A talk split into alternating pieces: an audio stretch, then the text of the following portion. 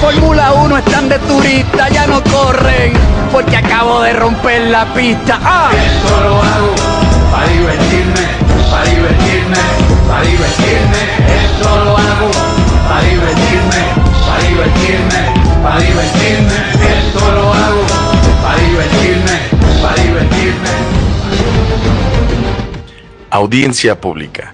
Los invitamos a que escuchemos Somos Fórmula 1 todos los martes a las 10 de la noche hora Perú, 9 de la noche hora México, para que hablemos del deporte motor por excelencia, que se unan a la conversación junto con nosotros y sobre todo escuchemos el rugir de los motores a través de la señal de Radio Conexión Latam. Nos vemos este martes a través de nuestra señal.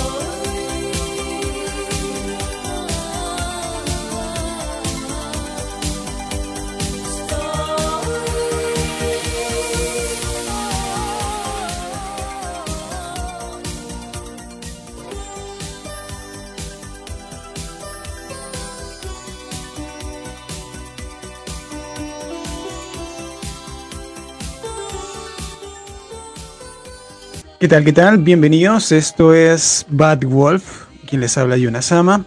Bienvenidos a este episodio dedicado, obviamente, a la historia sin film. También Never Ending Story, como se le conoce en su título original, o para los españoles, la historia interminable, me parece. Así que bueno, en este episodio vas a escuchar un poco sobre, sobre lo que está dejando hasta el día de hoy, pues esta película que se convirtió en, en trilogía, de hecho, y que la generación de cristal seguramente ha pasado desapercibida pues por sus ojos cinéfilos del siglo XXI, ¿no? Pero bueno, vamos a empezar a saludar a la jauría también que nos acompaña el día de hoy, como siempre. Saludamos al hombre de la Fórmula 1, a nuestro amigo Gonzalo, que nos deleita siempre con su, con su spam. Y bueno, ¿qué tal Gonzalo? ¿Cómo estás? Muy bien, chicos, buenas noches. ¿Cuál spam? ¿Cuál, cuál spam? Aquí nada más recomendamos programas como yo hago spam de Bad Wolf en Somos Fórmula 1, que lo pueden escuchar todos los martes a las 9 de la noche, hora México, 10 de la noche, Perú, hablando del deporte motor por excelencia. Pero ese es punto de aparte, Jonah. También podemos recordarle a la gente que nos puedan seguir en nuestras redes sociales de la radio, como Radio Conexión Latam en seno.fm. Bueno, ese es el link de la radio, pero que en las eh, que nos eh, busquen en las redes como Radio Conexión Latam en Facebook, Twitter, Instagram y TikTok para que vean bailes sabrosos ahí de Jonah eh, descubriendo infieles al estilo Badaboom en TikTok. Hay un video muy recomendado de, mm, de un concurso que se hizo en Lima, del, de un Yamete Kudasai. Está muy bueno. Pasen por ahí, Radio Conexión Oye, Latam. por, por cierto, ahorita que dijiste que en, en España, me sorprende que no sean las flipantes aventuras de Bastian y su perro volador. Bueno, este título al menos conservó algo de la esencia, ¿no? No se fueron por las ramas, está decente el, el título. Pero bueno, vamos a, vamos a saludar también al chico del sótano, que está ahí en el fondo. Ya le hemos tirado este, alimentos esta semana, así que está volviendo por, por ese detalle que ya, ya hay abastecimiento. Entonces, bueno, ha vuelto el programa del domingo y ahora está volviendo a Bad Wolf. ¿Cómo estás, Emer? Pues, pues gracias, güey. O sea, eh, al dueño del programa le están dando de comer. Qué bonito se siente que hay- querían eso. Pero nada, feliz de estar otra noche más con toda la banda, con toda la crew de Bad Wolf. Y justamente tenemos un... A ver, vamos a hablar de, un, de una película que ha marcado mucha... La infancia de muchos, pero no la mía, lastimosamente. Solo con eso, solo eso voy a decir al inicio. Bueno, ¿por qué no me sorprende? Vamos a, en un episodio vamos a analizar la infancia de Emer. ¿Cuáles han sido los clásicos de la infancia de Emer? Es un episodio que tenemos pendiente. Y nos vamos a llevar muchas sorpresas seguramente. Popeye. Popeye, bueno, al menos hay luz al final del túnel. Y bueno, vamos a presentar también al integrante más nuevo de la banda. Sí, todavía está con nosotros, todavía resiste. Lo hemos hecho comer tierra, creo que todavía no. Pero ya es un forma parte de, la jauría. Es nuestro amigo Rolo, desde Estoy Perú. esperando mi iniciación. Pues Me habían dicho, vas a comer tierra y nada. Gente así, gente así es la que necesitamos, ¿vieron? Bueno, vamos a Yo saludar a Rolo. ¿Qué tal. Rolo? No, mentira. ¿Qué tal chicos? ¿Cómo están? Mi nombre es Rolo. Eh, soy agradecido como siempre de estar aquí en Bad Wolf a través de la señal de Radio Conexión Latam. Igual también invitarlos a que formen parte de mi proyecto eh, Malditos Geeks en Facebook e Instagram. Y vamos a hablar de la historia sin fin, que también formó parte de mi infancia, me acuerdo un montón de cosas y tengo un montón de cosas también para preguntarle al experto acá, Yonasama. Bueno, no sé si experto, pero esa película sí diría que marcó alguna parte de, de mi vida, así que pues al menos es una de las películas que sí, sí atesoro, junto con las de Rocky, ¿no? Y ya le dimos un yo- yo episodio tengo una también a pregunta Rocky, para ¿no? ti, Jonah. ¿Esta Sí, sí, sí. la viste eh, cuando te dijeron que la vieras o te esperaste años para No, verla? esta yo la vi hace años y de hecho creo que por ahí la he visto un par de veces más, o sea, no, no es una película que recién esté viendo. Esta película, felizmente, es de la generación antes de la generación de cristal, por eso es tan buena. Y vamos a hablar de eso ahorita. Así que tiene muchos detalles, tiene este, obviamente todo un misticismo ahí, la adaptación también, cosas que cambiaron, cosas que, que no son tan iguales al libro y todo eso. Vamos a hablarlo. Pero también vamos a mencionar a la wife que no está, Ashley, desde Estados Unidos, que no está, este, y mi amigo Gonzalo va a hacer el honor de, de imitar a Ashley. ¿Cómo estás, Ashley? Hola chicos, ¿cómo están? Soy Ashley, soy puertorriqueña, en Texas. No hables de Jesús, por favor, Ashley. Jesús acá no.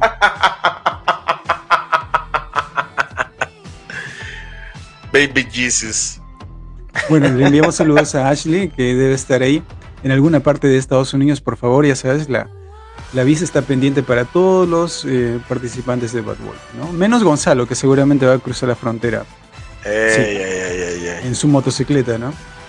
De mojado, efectivamente. Aquí me están diciendo que ya que me van preparando el sleeping, el, el ¿cómo se llama? Sé que Yosander, sé que Yosander va a estar por, por- por esas tierras también. Sí, de hecho, se supone que Yosander ya tendría que haber estado la semana pasada aquí en Guadalajara, porque viene a ver a, a- a su, a su domadora. Y este, pero pues no sé qué pasó, que no vino. ¿Lo lo atrapado en la frontera? ¿Eh? ¿En el aeropuerto lo habrán detenido? Digo yo. No, yo creo que más bien no llegó a Tonalá. La neta es que está muy cabrón el barrio donde vive. Señor, ¿qué está llevando ahí? ¿Por, por qué está tan robusto? No, a ver, déjame revisarlo. señor. No, no, es que no, no saben lo que es Tonalá acá en, en- en Jalisco. O sea, es, eh, digamos que ahí te va.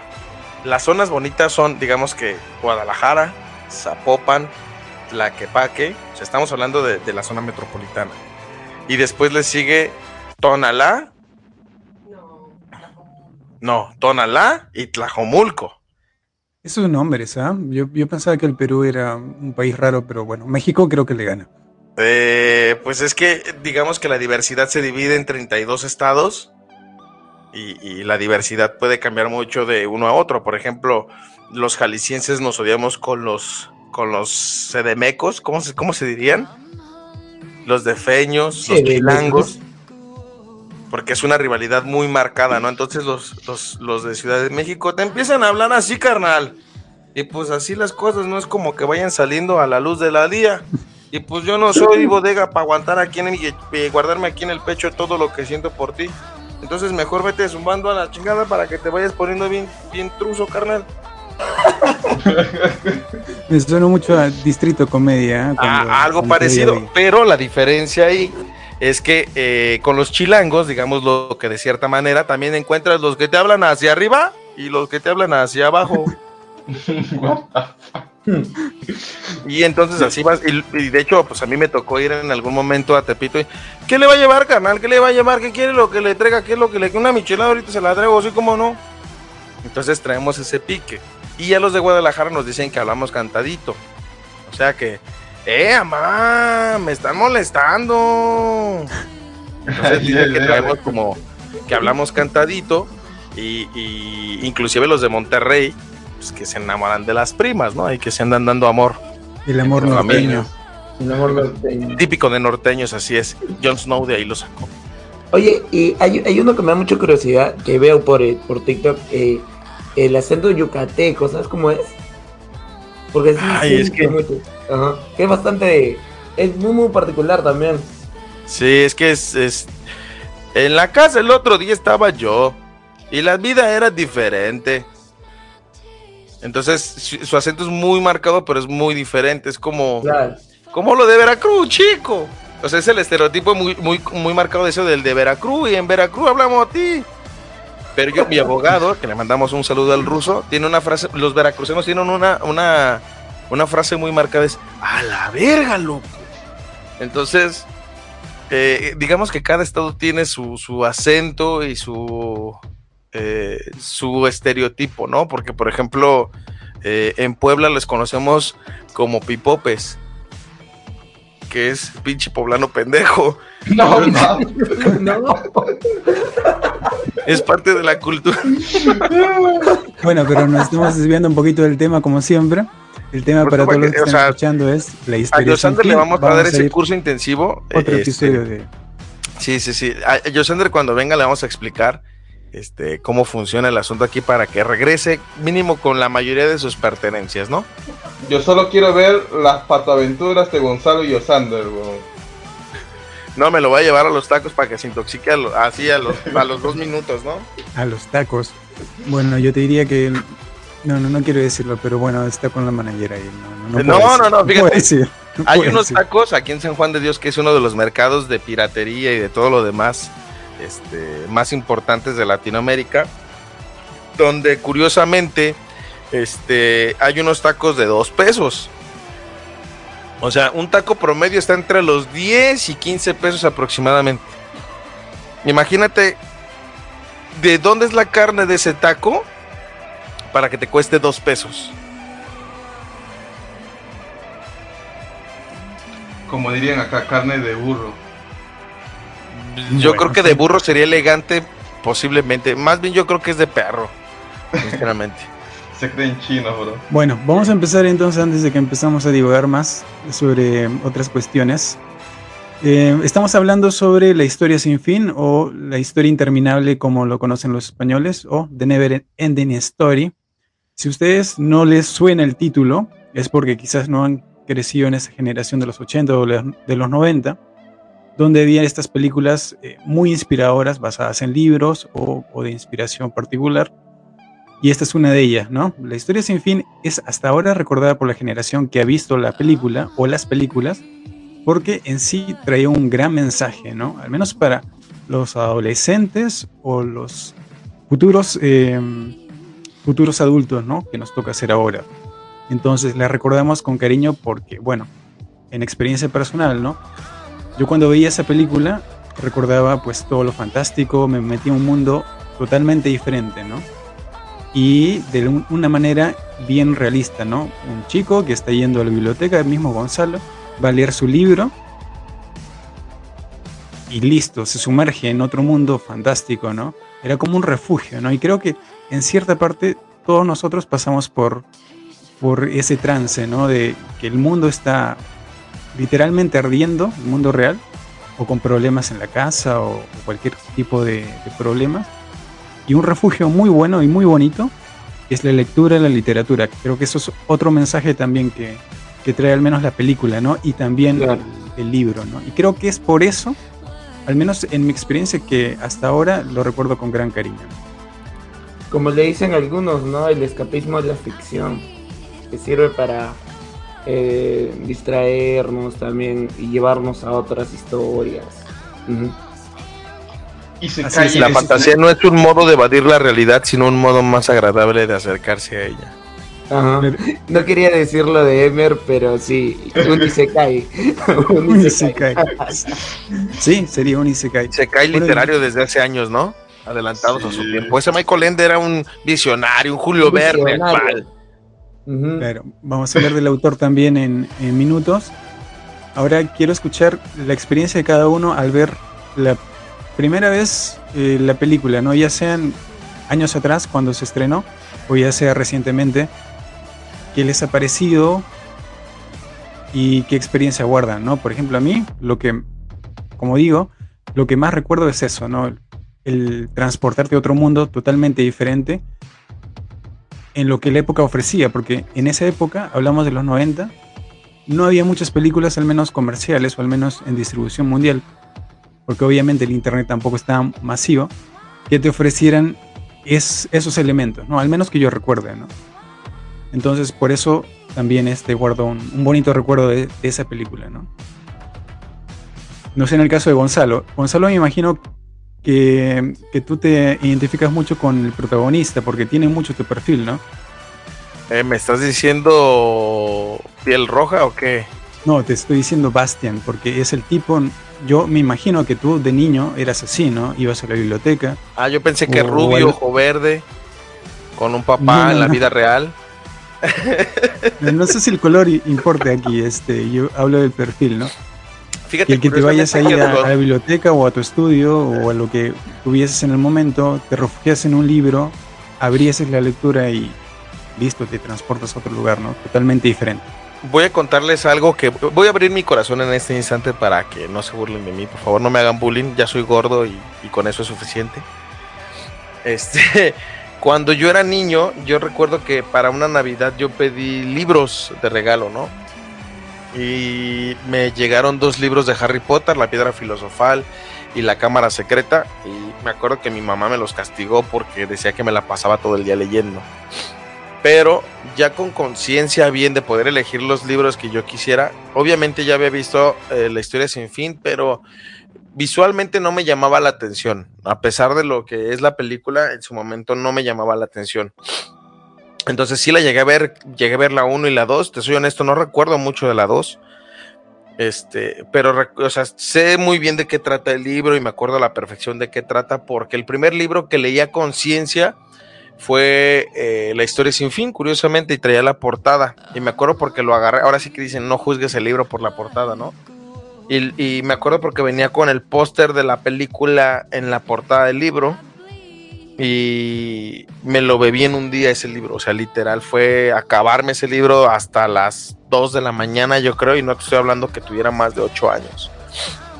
Entonces, eh, de ahí le siguieron otros, empecé a leer esa Asimov, empecé a leer otros de, por ejemplo, Momo de Michael Ende, o sea, sí le busqué otros, Narnia, este, me aventé ahí la silla y el, el muchacho, la silla de plata, el caballo y el muchacho, la última batalla, me aventé todos los de Harry Potter.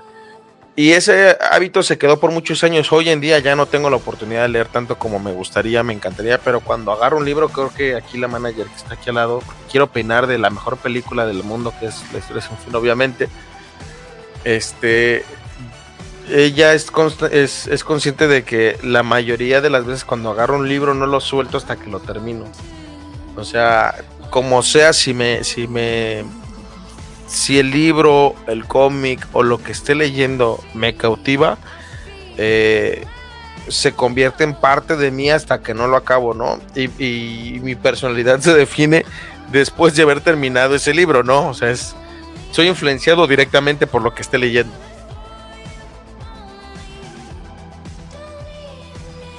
Claro, entonces hablamos sobre, sobre eso con Rolo.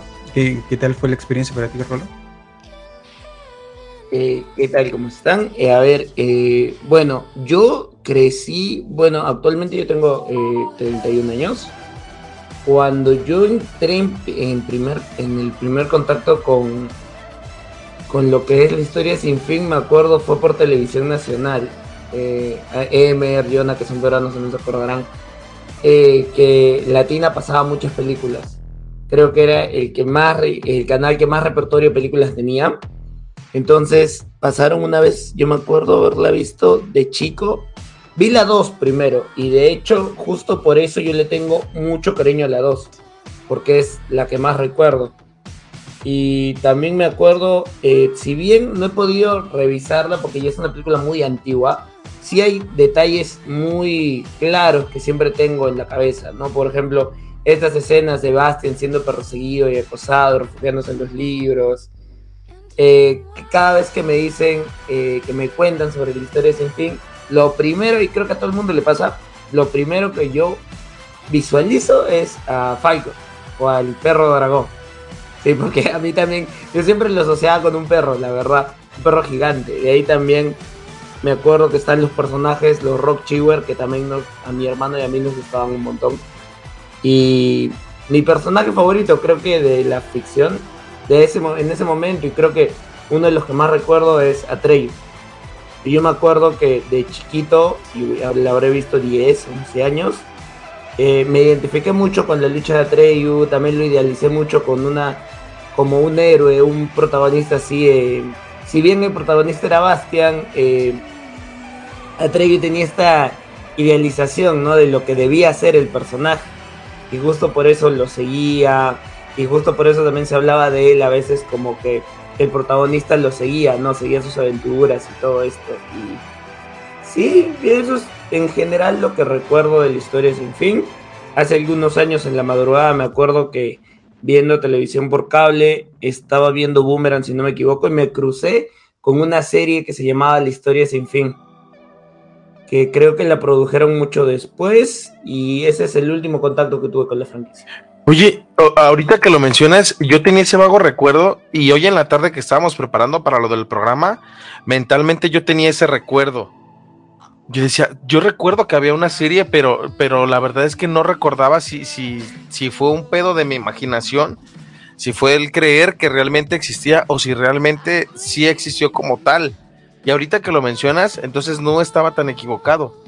Sí, eh, es una serie que salió, según Wikipedia, del 2001 al 2004 y tuvo tres episodios y fue recopilada en Estados Unidos en tres episodios en Reino Unido y en Estados Unidos llegó con como cuatro películas. Oh, bueno, entonces, así es, todavía. entonces sí tenía, sí, tenía buen recuerdo. Sí, Bueno, ahora vamos a el- escuchar al- el al último chico del sótano. con la franquicia. Ajá. Bueno, entonces sí, obviamente en Perú, al menos en Perú, la sensación fue buena porque, bueno, era un tiempo de que los canales eh, masivos pasaban buenas películas, decentes sobre todo, ¿no? No sé la experiencia con Emer, yo sé que Emer no, no ha llegado mucho eh, o ha llegado un poquito tarde a la conversación de, la historia sin fin, pero eh, yo creo que algo por ahí ha visto, nos ha comentado que, vio un pedacito, eh, quizás no lo entendió mucho. Cuéntanos tu experiencia, Emer, de, la primera vez que viste la historia sin fin, o al menos una parte, ¿no? Primeramente voy a decir, antes era chévere televisión eh, al aire de señal abierta. Bueno, a ver, con la historia sin fin, como dice Rolo, yo lo único que recuerdo de haber visto la película, y lo poco que he visto, es al perro dragón siendo montado por el chico mientras todo se iba al, al- al carajo, no todo se destruía. Y nada más. Y no es porque, a ver. Y sinceramente, yo creo que no le he vuelto a ver esa película porque no me llamó mucho la atención. Y es que no me gustaba mayormente esa estética que tenía, esa, eh, el, diseño de los personajes, cómo se veían y cómo... Eh, exactamente cómo se veían, eso era lo que no me gustaba y por eso no, no llegué a ver la película completamente. Pero estoy seguro de que acá, como todos dicen, eh, a muchos les sale marcó la infancia.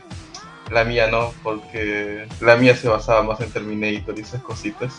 Pero bueno, Bueno, Ah. gracias por destruirnos la infancia, pero bueno, No. vamos a seguir. Vamos a seguir. Bueno, sí, hay gustos, ¿no? A, to- a no todos, o sea, yo sé que algunos lo habrán visto y quizás no les gustó, obviamente, hay público para todo gusto, ¿no? Eh, vamos a hablar ahora sobre el autor, ¿no? Michael Ende. Eh, la versión de Michael Ende con la película no es muy buena, ¿no? La relación que, que ha tenido, la percepción que tuvo con las primeras dos películas que para él no, no fueron de su agrado y de hecho hay varios elementos insertados que, que no están en la película que fueron cambiados. Uno de ellos, lo que estamos hablando ya hace un buen rato, del dragón, ¿no? que no es un dragón, sino un perro dragón, que lo convirtieron, ¿no? pero en la historia original tendría que ser un dragón. ¿no? Pero conversando esto hace un tiempo, yo decía que, bueno, siempre y cuando la adaptación funcione, pues eh, yo creo que no, no hay ningún problema. Mira, este es un claro ejemplo, ¿no? O sea, tú dirías, no, es que tiene que ser un dragón, sí o sí, ¿no? Como el autor quiere. Pero, mira, lo pusieron como perro, por algo será, ¿no? En, en su tiempo pasó algo muy similar con, o no tan similar, con Volver al Futuro, ¿no? Que el perro de la película no iba a ser un perro, sino este, mm, un perro robot, me parece, ¿no? Algo así Ah, sí. y, y el transporte del el DeLorean no iba a ser un, un auto, sino una refrigeradora y fueron cambiando elementos, ¿no? Bueno, Acá también pasa un poco lo mismo, solo con, con la adaptación, ¿no? Cosa que funciona, o sea, tú me dices, es un perro, este, por ahí quizás lo toman a la ironía o, o a la risa, pero ese perro, tú cuando lo veías, o sea, te inspiraba ternura, o sea, era como cosita, ¿no? Ven acá. Justamente el perro está ahí, presente. Pero eso del, eso del perro, estoy diciendo, eso del perro es un buen detalle porque, o sea, en sí no adaptaron un dragón, dragón, ¿no? Pero funcionó porque yo creo que iba a pegar más haciéndolo como lo hicieron, como con una versión de, de perro dragón, que como un dragón normal. Yo creo que funcionó. Entonces, siempre y cuando el resultado funcione con el público que va a ir al cine o que lo va a ver en televisión, todo bien, porque hasta ahora creo que críticas del, del espectador y del público sobre el, el dragón no son muchas, sino algunas anécdotas, ¿no? Este, que les pareció un poco raro y todo eso, pero al principio al menos, yo lo que veía era un dragón muy tierno en versión perro, y a los que les gustan los perros como yo, como yo pues nos encariñamos con esa versión. Entonces, el público creo que fue para ese lado, ¿no? Yo opino. También debes- No, Gonzalo, dale, Rolo, dale, Rolo, dale. Bueno, chévere. O sea, yo creo, por ejemplo, chicos, de que también hay una intención en el diseño. O sea, como dice Jonah, ¿no? Básicamente es ternura, pero también cuando ustedes imaginan un dragón, yo creo que lo primero que nos imaginamos es fiereza, que le tenemos temor, que le que como gallardía o que es una criatura súper que da mucho miedo, es bastante tenebrosa y el diseño tiene que reflejarlo. Entonces, cuando nos imaginamos dragones, nos imaginamos esos dragones super edgys, super eh, con un montón, con diseños con un montón de puntas, un montón de con los así, no sé qué tanto. Ajá, digamos, ¿no? En Yu-Gi-Oh! el dragón blanco de ojos, de ojos azules, algo así, un diseño así, ¿no? Pero con Falcor yo creo que había una intención no solo de ternura también, sino de, eh, de intentar que el público lo viera como un aliado también. Entonces, este diseño yo no creo que solo evoque ternura, que también le evoca bastante, sino también creo confianza, compañerismo, que nos sintamos con un aliado más que con una criatura temible, ¿no? Eso es lo que pienso. Un poco sobre el diseño de, de que por cierto, eh, si la gente lo recuerda, incluso para ironizarlo o ridiculizarlo, sigue siendo pues algo memorable, ¿no? Y creo que cumplió muy bien su objetivo. Acá dice la manager que el perro que volaba tenía cara como de humano. Y algo así. Es que obviamente tiene que tener rasgos de humano, o sea, o sea, nosotros humanizamos todo, ¿no? Los perros, este, cualquier animal, tiene Los que furros. tener claro, entonces ya es, Es un que- poco de psicología con la audiencia, ¿no? Pero fíjate, Los caso curioso, nosotros la recordamos con cariño, ¿no? Porque todo el mundo la vio de alguna manera. Pero aquí la manager, eh, desde que nos conocemos, siempre ha dicho que sus películas favoritas, obviamente, son Turboman y La historia sin fin. Entonces, este, y eso porque no ha visto un detective en el jardín de niños, por ejemplo, también con Stallone, digo, con Arnold Schwarzenegger. Pero eh, dice que inclusive que lo que único que recuerda es el perro volador blanco, ¿no? Con cara de humano, que también si lo analizamos, yo mentalmente lo, lo, lo relaciono como con un, señ- como un señor, ¿no? Como un maestro Miyagi, no sé, mentalmente así lo relaciono. Y como dice Rolo, o sea, era un personaje que trataba de ser afín a, a los niños, a pesar de que la historia es algo oscura como para niños, realmente busca esa afinidad. Y aunque Michael Ende no le gusta la historia, también hizo lo mismo que Stanley Kubrick, ¿no? Empezó a decir, sí, sí, claro, adelante con los personajes y al final se le invita a hacer el guion y termina diciendo que no puede y es el primero en quejarse con, con referente al resultado. Pero sinceramente la historia sin fin, eh, creo sinceramente que cumplió su cometido porque fue un éxito de aquella en su momento, se reunieron 100 millones de dólares de 25 que costó, que para ese entonces era boom, avientenle aguacate, ¿no? Entonces, este, para lo que es hoy en día la industria, pues nos parece poco después de ver éxitos como Avengers, como Super Mario, la película, etcétera. Claro que si estamos hablando también 1979 su estreno, ¿no? O sea, miren cuántos años han pasado, estamos hablando de una película bien de la vieja escuela. Y a pesar de todo esto, tú la ves eh, hoy en día, 2023, o 2024, si estás escuchando esto en el 2024, o 2030, si todavía lo estás escuchando tú y yo del futuro. Eh, y todavía te, te suena pues la, la historia, la trama, ¿no? No es una historia que, que, que no convenza o que no entretenga, ¿no? O sea, es una historia bien hecha porque obviamente tiene las bases del libro, ¿no? Es del 84. Sí, lo mismo te iba a decir, es del 84 la primera película. Bueno, está bien, entonces, eh, bueno, igual, es un poquito más adelantado, pero yo creo que llegando al contexto del 2023, todavía puede, puede ser un, gran este, blockbuster, como antes se decía, ¿no? Oye, qué, qué veterano que soy. Em, pero todavía puede funcionar en una época donde no hay, no hay películas de calidad, no hay películas con argumentos, este, o no hay películas de estas que, que son inspiradoras, ¿no? Creo que sobre todo eso, ¿no? Esta película te inspira, ¿no? Al menos te inspira a crear, a, a crear o a fantasear en otros mundos, ¿no? Es- tengo una pregunta yo, yo que yo que no he visto completamente la saga. ¿Cuál es exactamente eh, el fin de cada película? Porque yo, yo, yo recuerdo que era que luchaban contra la nada, o sea, trataban de evitar creo eso, ¿no? ¿Y ese se centraba en eso, eh, toda la historia del libro o había algo más? La, la película, o, o tal cual las películas, estaban planteadas para hacer una y dos. De hecho, la primera película cubre, si no mal recuerdo, para mí es una buena adaptación, a pesar de lo que pareciera. Para mí es una buena adaptación de la primera parte del libro, porque el libro termina exactamente como termina, bueno, no exactamente como termina la película, pero más o menos te da una idea de lo que pasa más o menos a esa mitad en el momento, en el clímax y todo el show, y ahí termina la primera parte. La segunda parte son las aventuras de Bastian dentro del libro. Pero según yo recuerdo, la 2 está infumable porque no tiene nada que ver una cosa con la otra. El papá quiere rescatarlo de un libro. Entonces, para mí la 2 es un caos literal. Pero como se dieron cuenta que querían sacarle más billete por el éxito que fue, en el momento de estar planificando la 2 dijeron, pues chingue su madre, hacemos tres.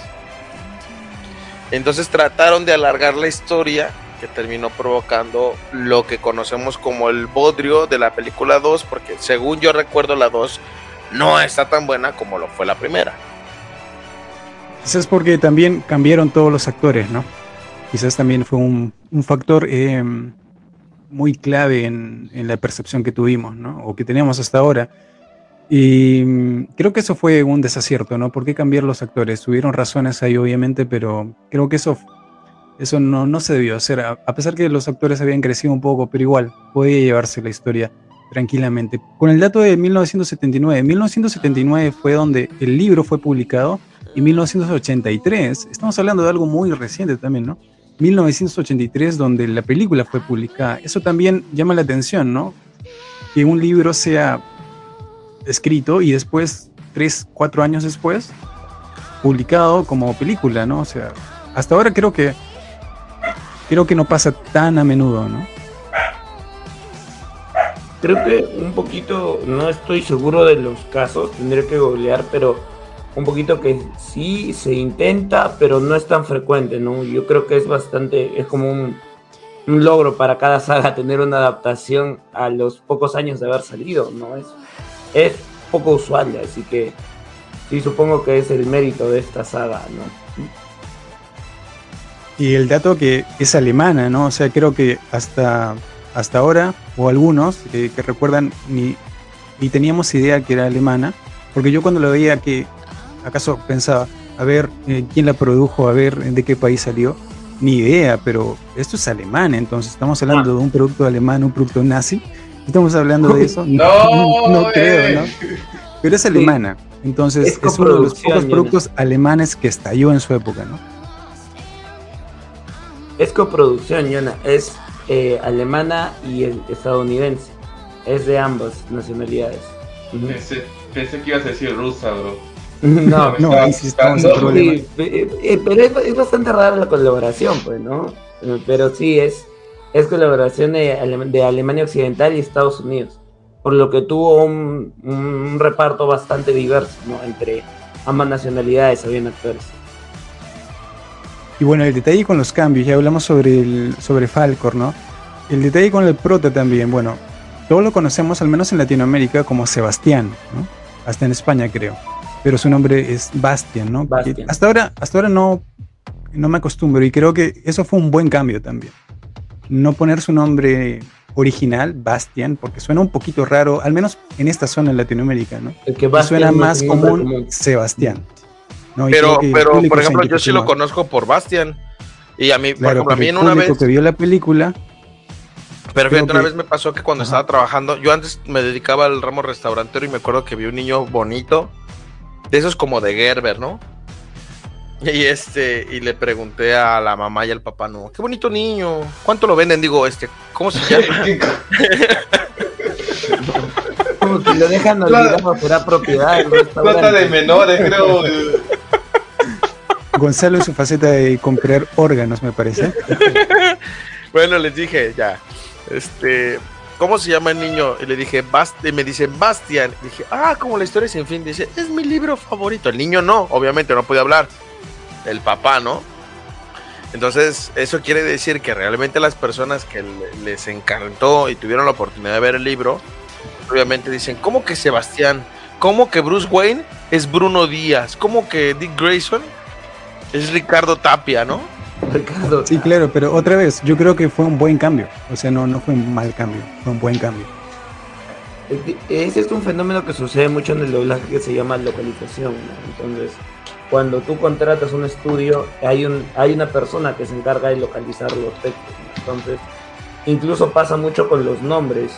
Por ejemplo, supongo, ¿no? En el caso de Batman debió ser algo así como que no, es que Bruce Wayne, no, no lo, la gente no lo conoce, no lo va a entender. Entonces, ya, Bruno Díaz, mejor. Y es más práctico, ¿no? Y hay mucha gente actualmente que por más que Ricardo Tapia, por más que eh, Bruno Díaz sean, ahora los, los que leemos cómics, los citamos como nombres ridículos, hay mucha gente que todavía los asocia a eso y se debe a que la localización hizo lo posible para hacerlos familiares a ellos.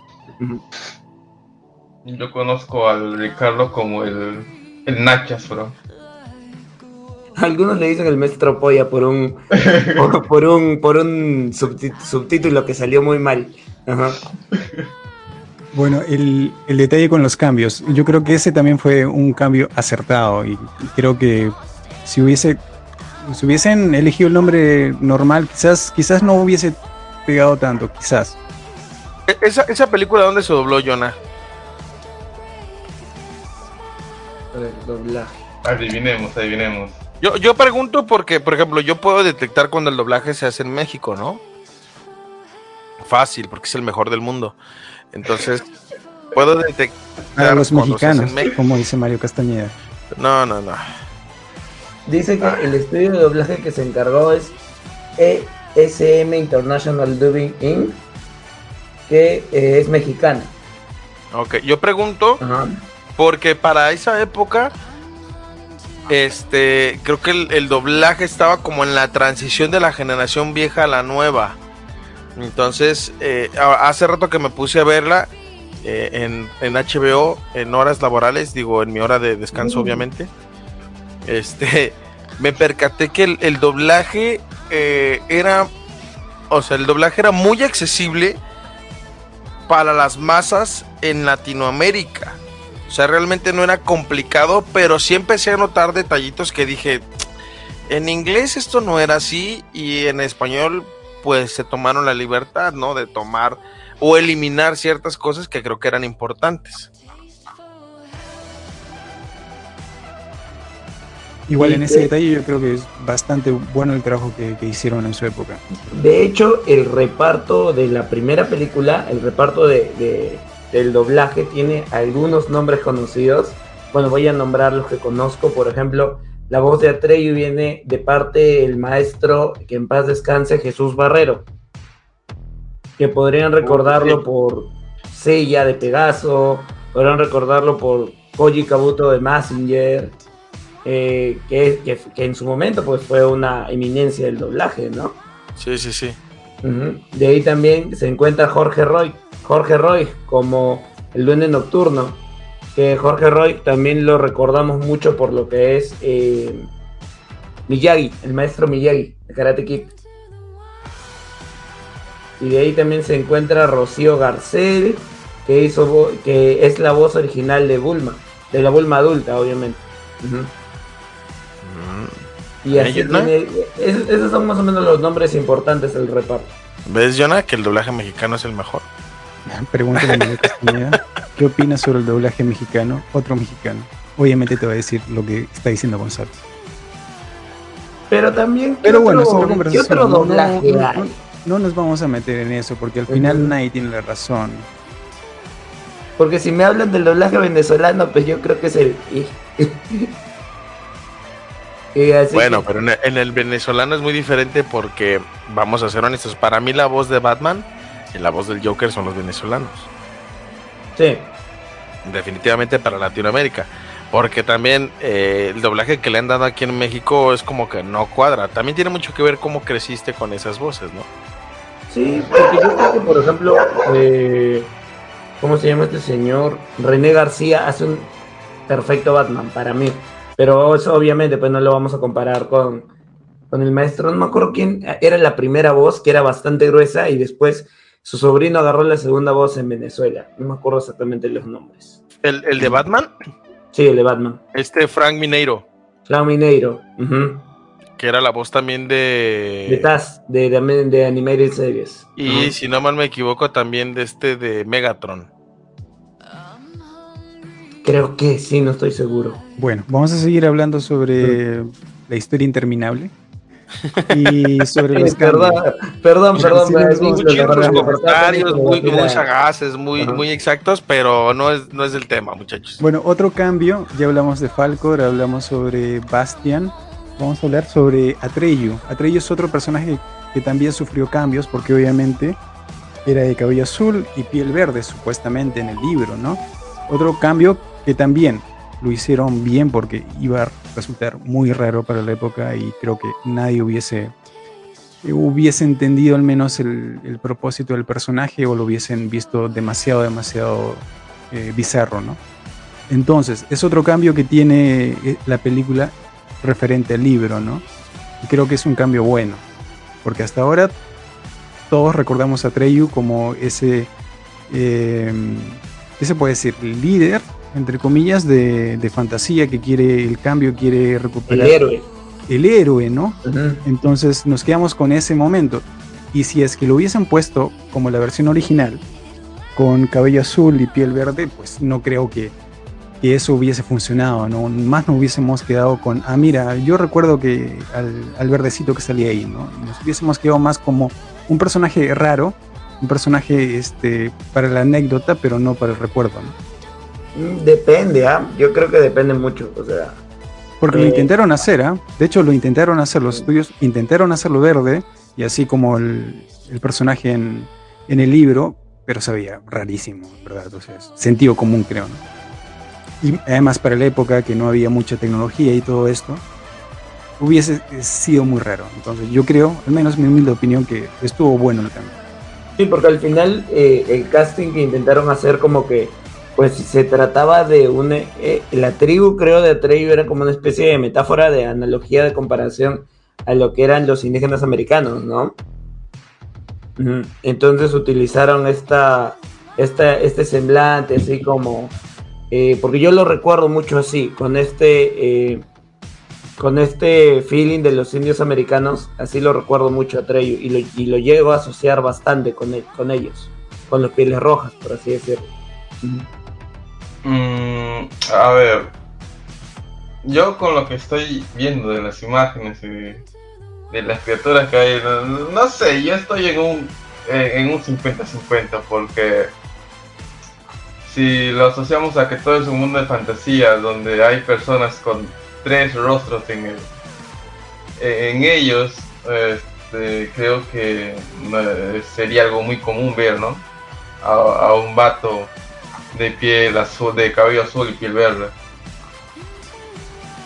Sí, pero también hay que ver que hay muchas cosas que son muy difíciles de traducir, ¿no? Volvamos, por ejemplo, con el caso de, de Modoc en el UCM, que la gente salió muy insatisfecha con su diseño. Pero, ¿qué iban a hacer? Pues Modoc es una cabeza con, con extremidades chiquititas. Tristemente no todo es traducible a la pantalla y a veces eh, produce el efecto adverso en los espectadores también, ¿no? O sea, nu- nunca sabremos cómo hubiera afectado tener una Treyu verde, digamos. ¿no? Y quizás es una de las razones porque el, el autor eh, puso mucho enfado en, en ver el producto, ¿no?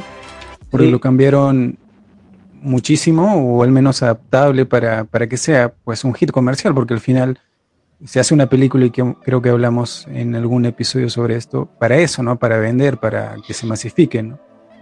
Entonces, eh, yo comprendo al autor, pero también comprendo también que es la necesidad de convertir eso que tienes en literatura a algo que venda, ¿no? En pantalla, ¿no? Y que, que sea, que, que el público de la generación, que, que éramos adolescentes y algunos que eran adultos en su época, se, ve se vea reflejado ahí, ¿no? Y tú no puedes obtener ese resultado a veces con personajes muy excéntricos y un poco avanzados para la época del cine, ¿no? Porque hay dos tiempos también, ¿no? Uno es el tiempo del cine y otro es el tiempo de, las obras literarias, que son otro mundo, otro, otro este, ambiente, ¿no? Ah, y, quieras o no, la, la adquisición de ciertos eh, materiales para la época era muy complicado. O sea, estamos hablando que eh, los efectos visuales eran efectos técnicos. O sea, eran imágenes sobrepuestas, más aparte también era agregar que unicel, que escenografía, y que para la época era muy complicado. Y estamos demasiado acostumbrados que cualquiera con acceso con una computadora decente y con unos tutoriales en YouTube te puede editar un video, ¿no? Estamos acostumbrados a ver filtros en TikTok donde te ponen el Claro. casco del caballero del zodiaco y todo lo que pasa. Pero para la época era muy impresionante, ¿no? ¿Cuántas películas no fracasaron con sus efectos especiales? Hay películas en la historia que ni siquiera recuerdan ni saben cómo hicieron los efectos de, tan extraños que eran, ¿no? El caso de Godzilla. Pero si tú analizas la película, se le critica inclusive muchas veces de que, ah, es que mira, el caballito tuvo que agarrar el cubito de azúcar porque si no, no le hacía caso a Treyu, ¿no? Ay, mira, es que en esta parte no se ve cómo se desgastan las esfinges. A ver, brother, o sea, son películas que para la época esa tecnología era súper avanzada y para el presupuesto que tenían realmente era nada comparado con lo que se podía lograr, ¿no? Sí, me imagino yo la cantidad de, inven- de inventiva que tenían, por ejemplo, los especialistas en efectos de sonido, los especialistas en animatrónicos también. O sea, había un montón de cosas que, que se sacaban de la manga, literal de la nada. Era claro, uno de y- los- Sí, sí, Gonzalo. Eh, Eh, eh, eh, y es que no es de que se lo sacaran de la manga, o sea, voy a poner el ejemplo. El caso del caballo cuando se está hundiendo en el pantano, tardaron siete semanas en domesticar ese caballo para que pudiera hacer una escena que te dura que cinco o seis minutos, pero que se siente por toda la eternidad. pero, pero buscaron la manera de, de cómo lograr eso de una manera simple y, y buscando con lo que tenían a la mano, ¿no?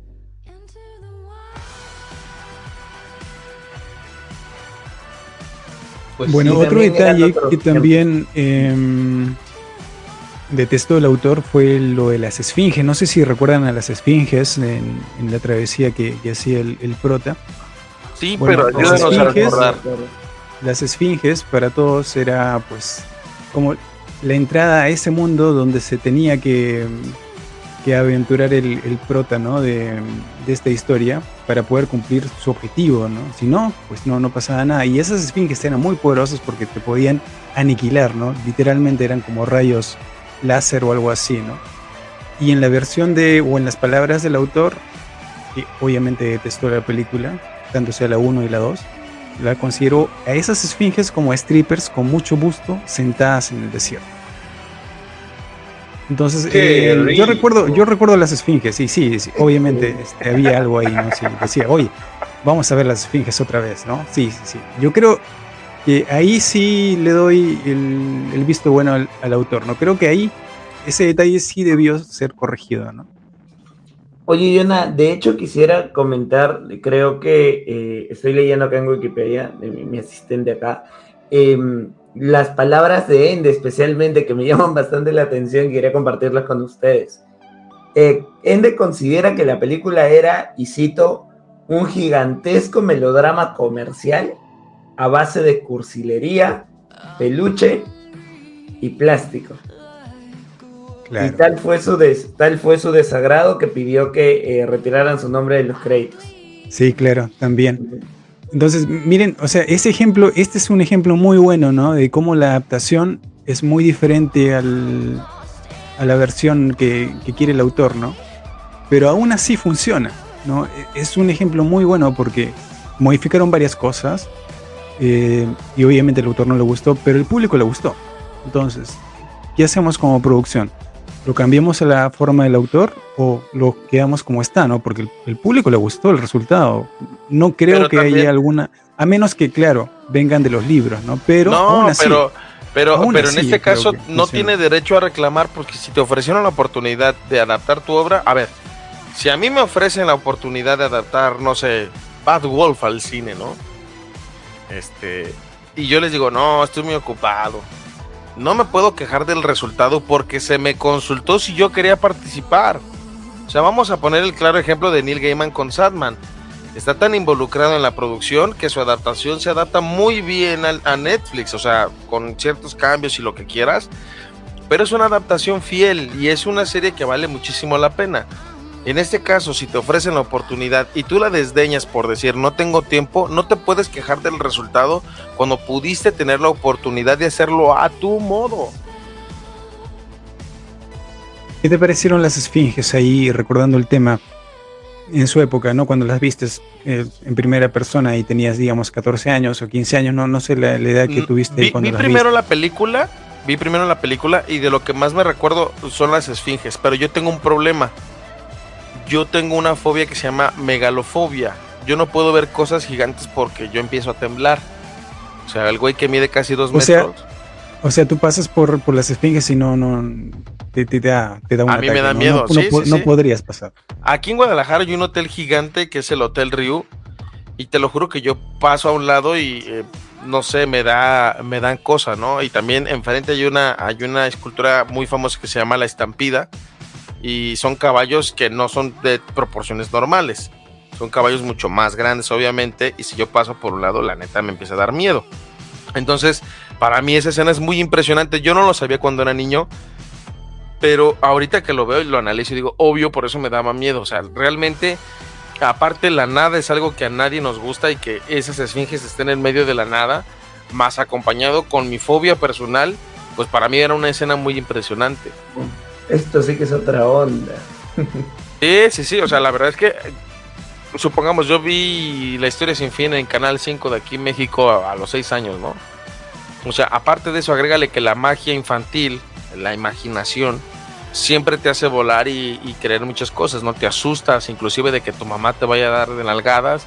Imagínate una imagen mística, mágico-musical, acompañado de tu fobia sin saber qué es una fobia, pues eso es una combinación de gastritis y colitis para la edad adulta. Bueno, ahí también, claro, hay todo un aspecto también de, misticismo en la película, ¿no? Porque también, obviamente, este, cruzar toda la película, al menos visualmente o narrativamente, te implica, ¿no? Este, cruzar ese... Porque se, se pregunta mucho en, el- en la película, al menos, este, sobre a dónde va la humanidad o pues que, que los humanos están matando el mundo de fantasía, que es literalmente una metáfora bien real, ¿no? Entonces creo que el público enganchó muy bien con el mensaje también y creo que por eso esta película es, es tan recordada, ¿no? Porque el mensaje, la metáfora, está tan bien escrito que el público lo entiende, ¿no?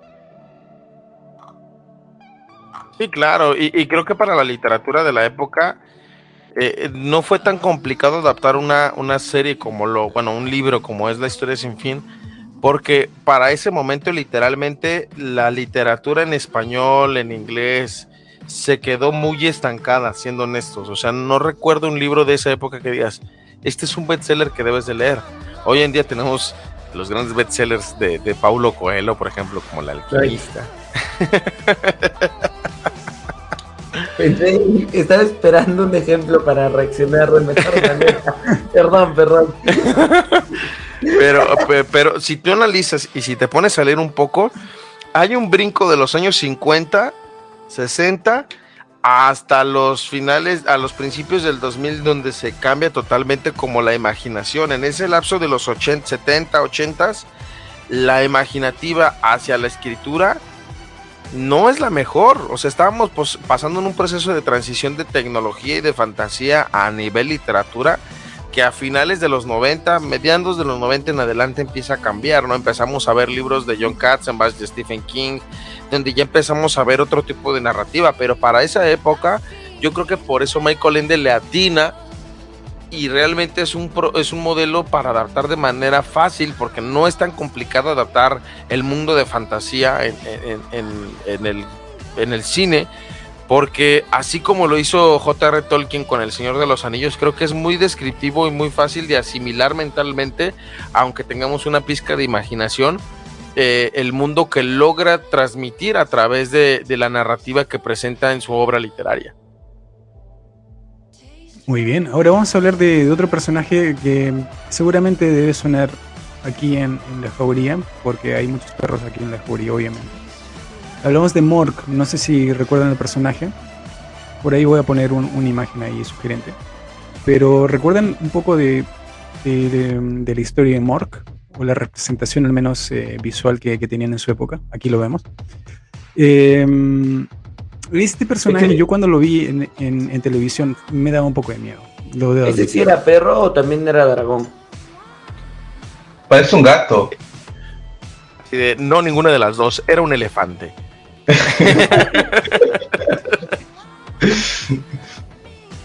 ¿Qué es eso? Bueno, este es un personaje también de la, de la historia que, bueno, viene a ser pues como el, el guardián, ¿no? El guardián. el- obviamente tiene un- una referencia al, al perro guardián, al lobo negro y todo esto, ¿no? Es el guardián del umbral. Y este es un personaje que quizás no está bien construido, construido estéticamente, pero, pero sí funcionó para la época. Cuando yo lo vi y, y tenía que, que pasar alguna pesadilla ahí, yo veía este perro, ¿no? Este perro es el, el perro que literalmente te, te ladra cuando, cuando nadie te conoce, ¿no? Este, Claro. Yo creo que es, es, es un personaje este, muy bueno al menos. No, no sé, este, Gonzalo, eh, tu versión ahí del libro, eh, ¿qué tan diferente es? Eh, eh, bueno, para mí eh, esa adaptación yo lo veía como más grande, no tanto como, como lo vemos en la imagen que me recuerda al Michael Jackson de Thriller. Ya. Este, eh, Pero eh, en, la imagen en le- o en la ilustración o en, o en- o en el frame del- de la película, era sombrío, obviamente, ¿no? O sea, era como que un ser de, de las tinieblas que está saliendo de ahí, ¿no? Creo que Eh, por es eso que- también lo hicieron un poco así, ¿no? ¿Sabes? ¿Sabes? Yo, yo te soy honesto, cuando yo veo ese tipo de descripciones, eh, yo te soy honesto, yo imagino, eh, supongamos algo así como en el caso de, de, de Mork, el- eh, cuando lo, cuando lo, es que, ¿cómo te lo puedo explicar? Cuando lo mencionan en el libro, lo mencionan como un ser antagonista que impone miedo, ¿no? Para mí, una, o sea, para mí inconscientemente todas las personas que generan miedo eh, o, o- o entidades que generan miedo son, son entidades grandes. Entonces cuando yo lo veo, para mí fue como, eh, no me da ese miedo y no me dio esa representación de miedo que sí la tenía del libro. O sea, ya cuando leí el libro fue como terminar de armar el rompecabezas mental, porque para mí no lo era. Mentalmente no era otra cosa más que eso. Bueno, es otro personaje para los que todavía no han visto la película. Esta película la pueden disfrutar en línea, legalmente o ilegalmente, ahí en su servidor preferido. Eh, y este es un personaje también que de la historia, ¿no? Mork. Eh, ya sea adaptado pues de una manera particular o no, creo que el personaje llega a funcionar.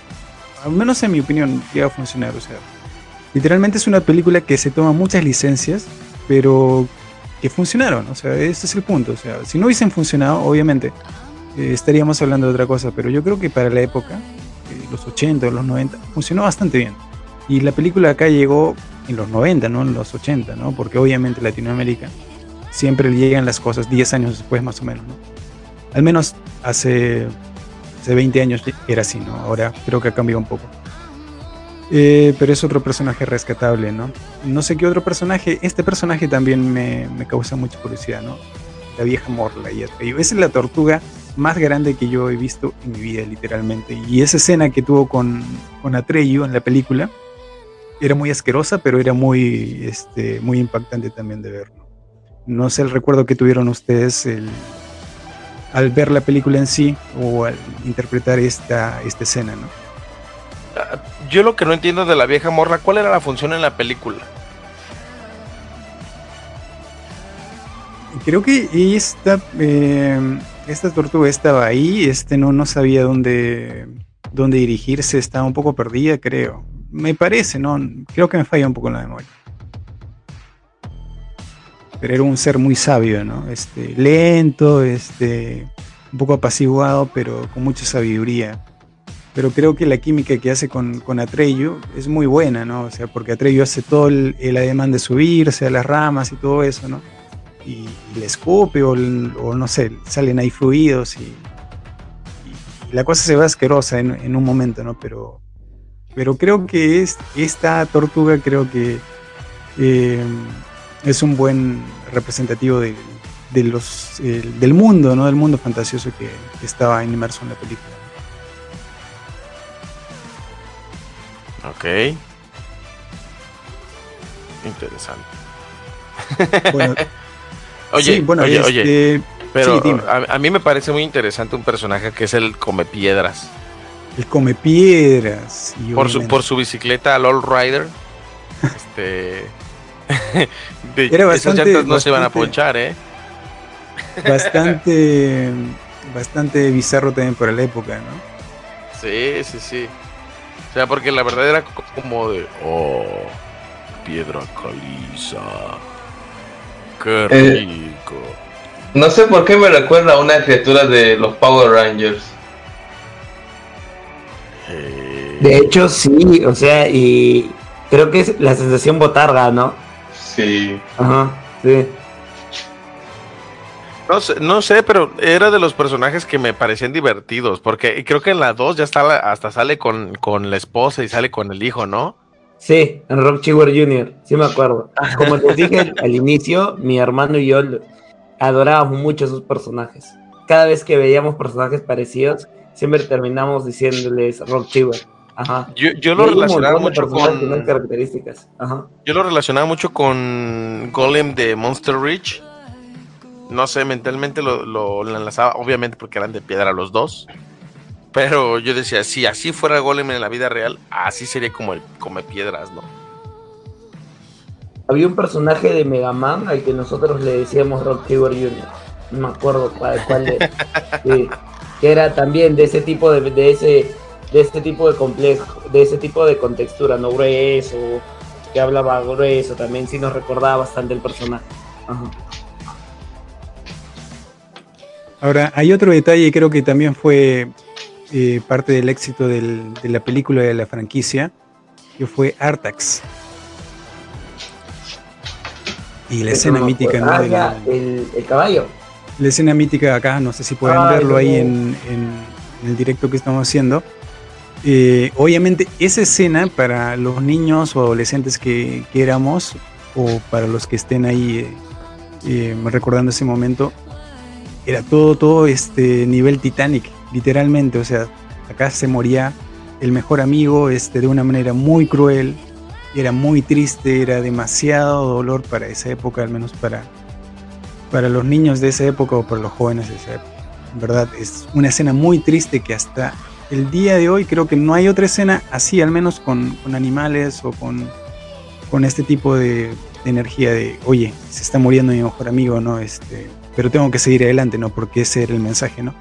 Eh, Es una gran pena, pero tengo que seguir adelante y eso es lo que tuvo que hacer Atreyu, ¿no? No sé qué recuerdos tienen ahí de, de Artax. Eh, perdón, yo no recuerdo la escena. De hecho, terminando el podcast voy a ir a... Esa es una escena que tienes que ver, por la ejemplo. sí. Tienes que ver la película completa para que puedas visualizar esa escena, porque uno, de entrándose en el universo y ya en medio de la película, ahí recién toma sentido la película, ¿no? Este, y esta escena, ¿no? Pero sí, en Pero verdad también- fue- Fíjate, Fue curiosamente doloroso. para ese momento en la vida de, de, de Atreyu, o sea, su caballo era su amigo fiel, ¿no? Su, Uh. su- acá, su compañero de aventuras. ¿Quién no, quién no quería tener un caballo este cuando era joven o era Yo no. este? Yo sí, yo sí, yo sí, porque me parecen unas criaturas muy buenas, muy agradables y que pues son fieles compañeros también, igual que el- igual que los perros. Entonces, yo me identificaba mucho con, con Atreyu por ese, por ese dato, ¿no? Y creo yo, que yo, la mayoría yo monto un caballo de acero. I'm the cowboy. Pero inconscientemente tu motocicleta es un caballo, ¿no? Tú sabes eso, ¿no? Que en la realidad tú lo que quieres es un caballo, pero como no lo pudiste conseguir, pues una motocicleta. ¿no? Porque Mm, tienes esta sensación de velocidad, ¿no? Pero un caballo no va. Eres convincente. speedster, pero no, no lo sabes. No, no, no, no me convences. Pero para que te sientas bien, para que te sientas bien, acabo de comprar una motocicleta hace poco. Porque La pregunta es, ¿cuánto durará? eh, la motocicleta, Sí, obviamente, en buenas condiciones, ¿no? Hablamos eh, en buenas condiciones, yo cuido mucho mis motos. sin, sin cosas raras por ahí. ¿no? No, no, no, yo, yo cuido mucho mis motos, muchísimo. Y mis amigos son testigos de eso, es así. No, no, ni, ni te sientes. Sí, y la limpio, ¿no? no, pero curiosamente, eh, yo a mis motos regularmente les pongo nombres de series o películas. Eh, ya pasó, por ejemplo, el Barón Rojo, ya pasó Aldebarán, ya pasó Escanor. Y, y Es- para esta me faltaba como el nombre, ¿no? Y no lo encontraba. Entonces, hoy se llama, mi moto se llama Falcon. ¿En serio se llama No, Falcor? qué genial. Sí, curiosamente. Pero porque me tardé en encontrarle un nombre así como el decirle, porque es el caballo de la suerte. Bueno, Lo hubiese puesto Jiren, ¿no? ¿Qué, te parece un nombre mamadísimo? Jiren. le iba a poner Decirle. Bueno, pero hablamos sobre Artax, obviamente en la película es otro personaje muy relevante. Y otro personaje muy relevante, ¿quién es? La emperatriz, ¿cierto? La Yo- emperatriz yo- tan tierna, tan juvenil, tan inocente. ¿Qué recuerdos tienes de ella, Gonzalo? Este, yo de hecho te iba a preguntar algo a ti, que tú sí eres muy fan de este asunto. Eh, hay una, hay algo muy particular que la mayoría de las personas cuando vio la película, en el doblaje latinoamericano, eh, hay una parte donde eh, cuando grita el nombre que es Moonchild en, en- en inglés, Ajá. este, pues se escucha, ¿no? Cuando, cuando Bastian grita Moonchild. Y en, en el doblaje eh, latino no le pusieron ningún nombre. Sí, otra buena Y- decisión. Otra buena decisión. Sí, porque mucha gente en Latinoamérica le puso el nombre de su mamá. Ujú, lo que yo estado escuchando. Yo no sé si a ustedes les pasó ese efecto. Bueno, yo no, no le puse el nombre de mi madre, pero este sí me gustó el, el silencio, ¿no? Como que generaba, oye, ¿cuál es el, el verdadero nombre? Así, Creo que, ne- si lo hubiese, si lo hubiese escuchado como Moonchild, no hubiese entendido ni, al menos en Latinoamérica no hubiésemos entendido ni J. Imagínate Y que se lo oye- hubiesen tenido que traducir en español, pero no calza, pues tampoco el. Es que Lips, también no ¿no? cuadraba con las voces, pero imagínate que esté así gritando, escuchad el nombre. Goku.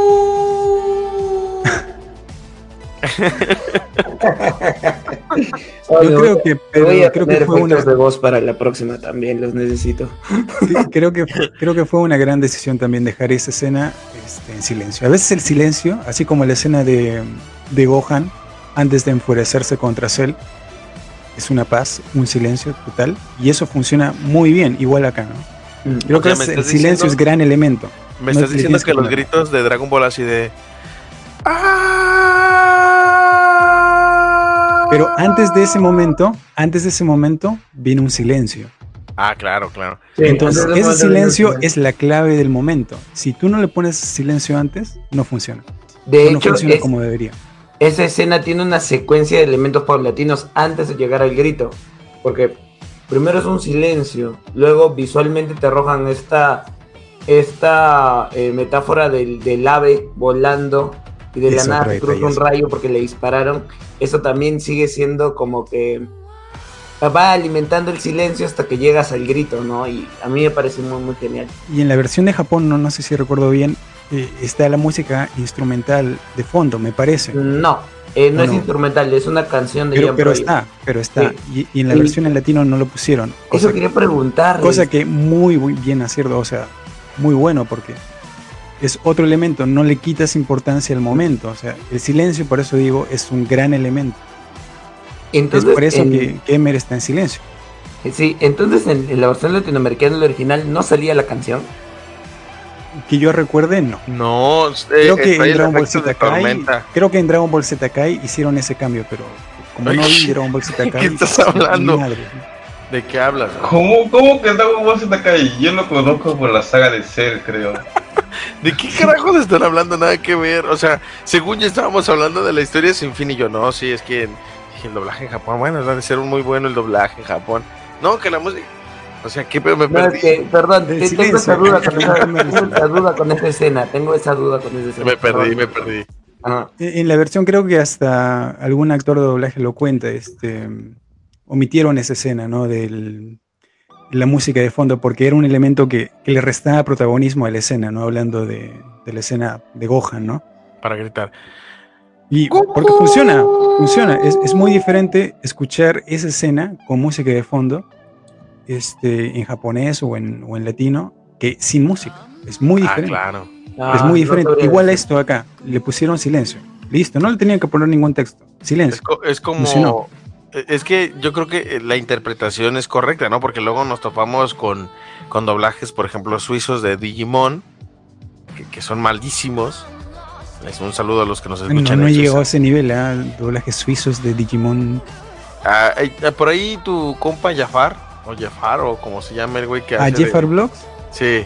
Ya, ese vato es muy particular también. Yo no soy muy fanático de él porque tiene un. Bueno, es otra historia, pero. Sí, sí, sí. Pero no, pero, no, no pero soy. No, llegó a tener dirías, videos- es peruano, ti- tiene que ser su fan. No, no, no soy No, no, no, no, no. Pero tiene videos de, de doblaje donde compara así como cinco doblajes, un momento épico, ¿no? Pero él los La compara, opinión de él es pero- independiente. Pero, pero él, él no es actor de doblaje. Se No, cree no, actor yo de sé que no. doblaje, pero es o sea, es más fácil buscar un video de él donde recopila esos videos y ya cuando hable lo muteas si quieres. Pero el momento pues sí lo puedes escuchar y es como ese proceso de transición. Y creo que está muy bien. De hecho, eh, voy a hacer publicidad. Los de ¿Qué parió? Acaban de sacar un video de donde sale Lalo Garza, eh, donde, que es la voz de, de Krillin, donde sale como de necesito una voz neutra y necesito esto, véanlo, estaba muy divertida, pero creo que tiene que mucho que ver con el doblaje, ¿no? De, de la regionalización y cuando busques un, un español neutro, pues obviamente te va a quedar bien, ¿no? Pero también tratas de internacionalizarlo y es una interpretación de cada uno. En el caso del, del momento donde el morrillo grita acá el nombre de la, de la, de la princesa, para mí, para mí, muy particular gusto, creo que es una mejor decisión el no decir el nombre, porque te conecta inconscientemente a gritar Moonchild. Claro que sí. Em, y bueno, es un aspecto que se cambió igual y funcionó, ¿no? Hay varias cosas que la película cambió y funcionaron. Ahora, otra cosa es lo de la emperatriz que estamos hablando, ¿no? ¿Qué les pareció el, personaje o la actriz en su momento o la escena con, con ella, ¿no?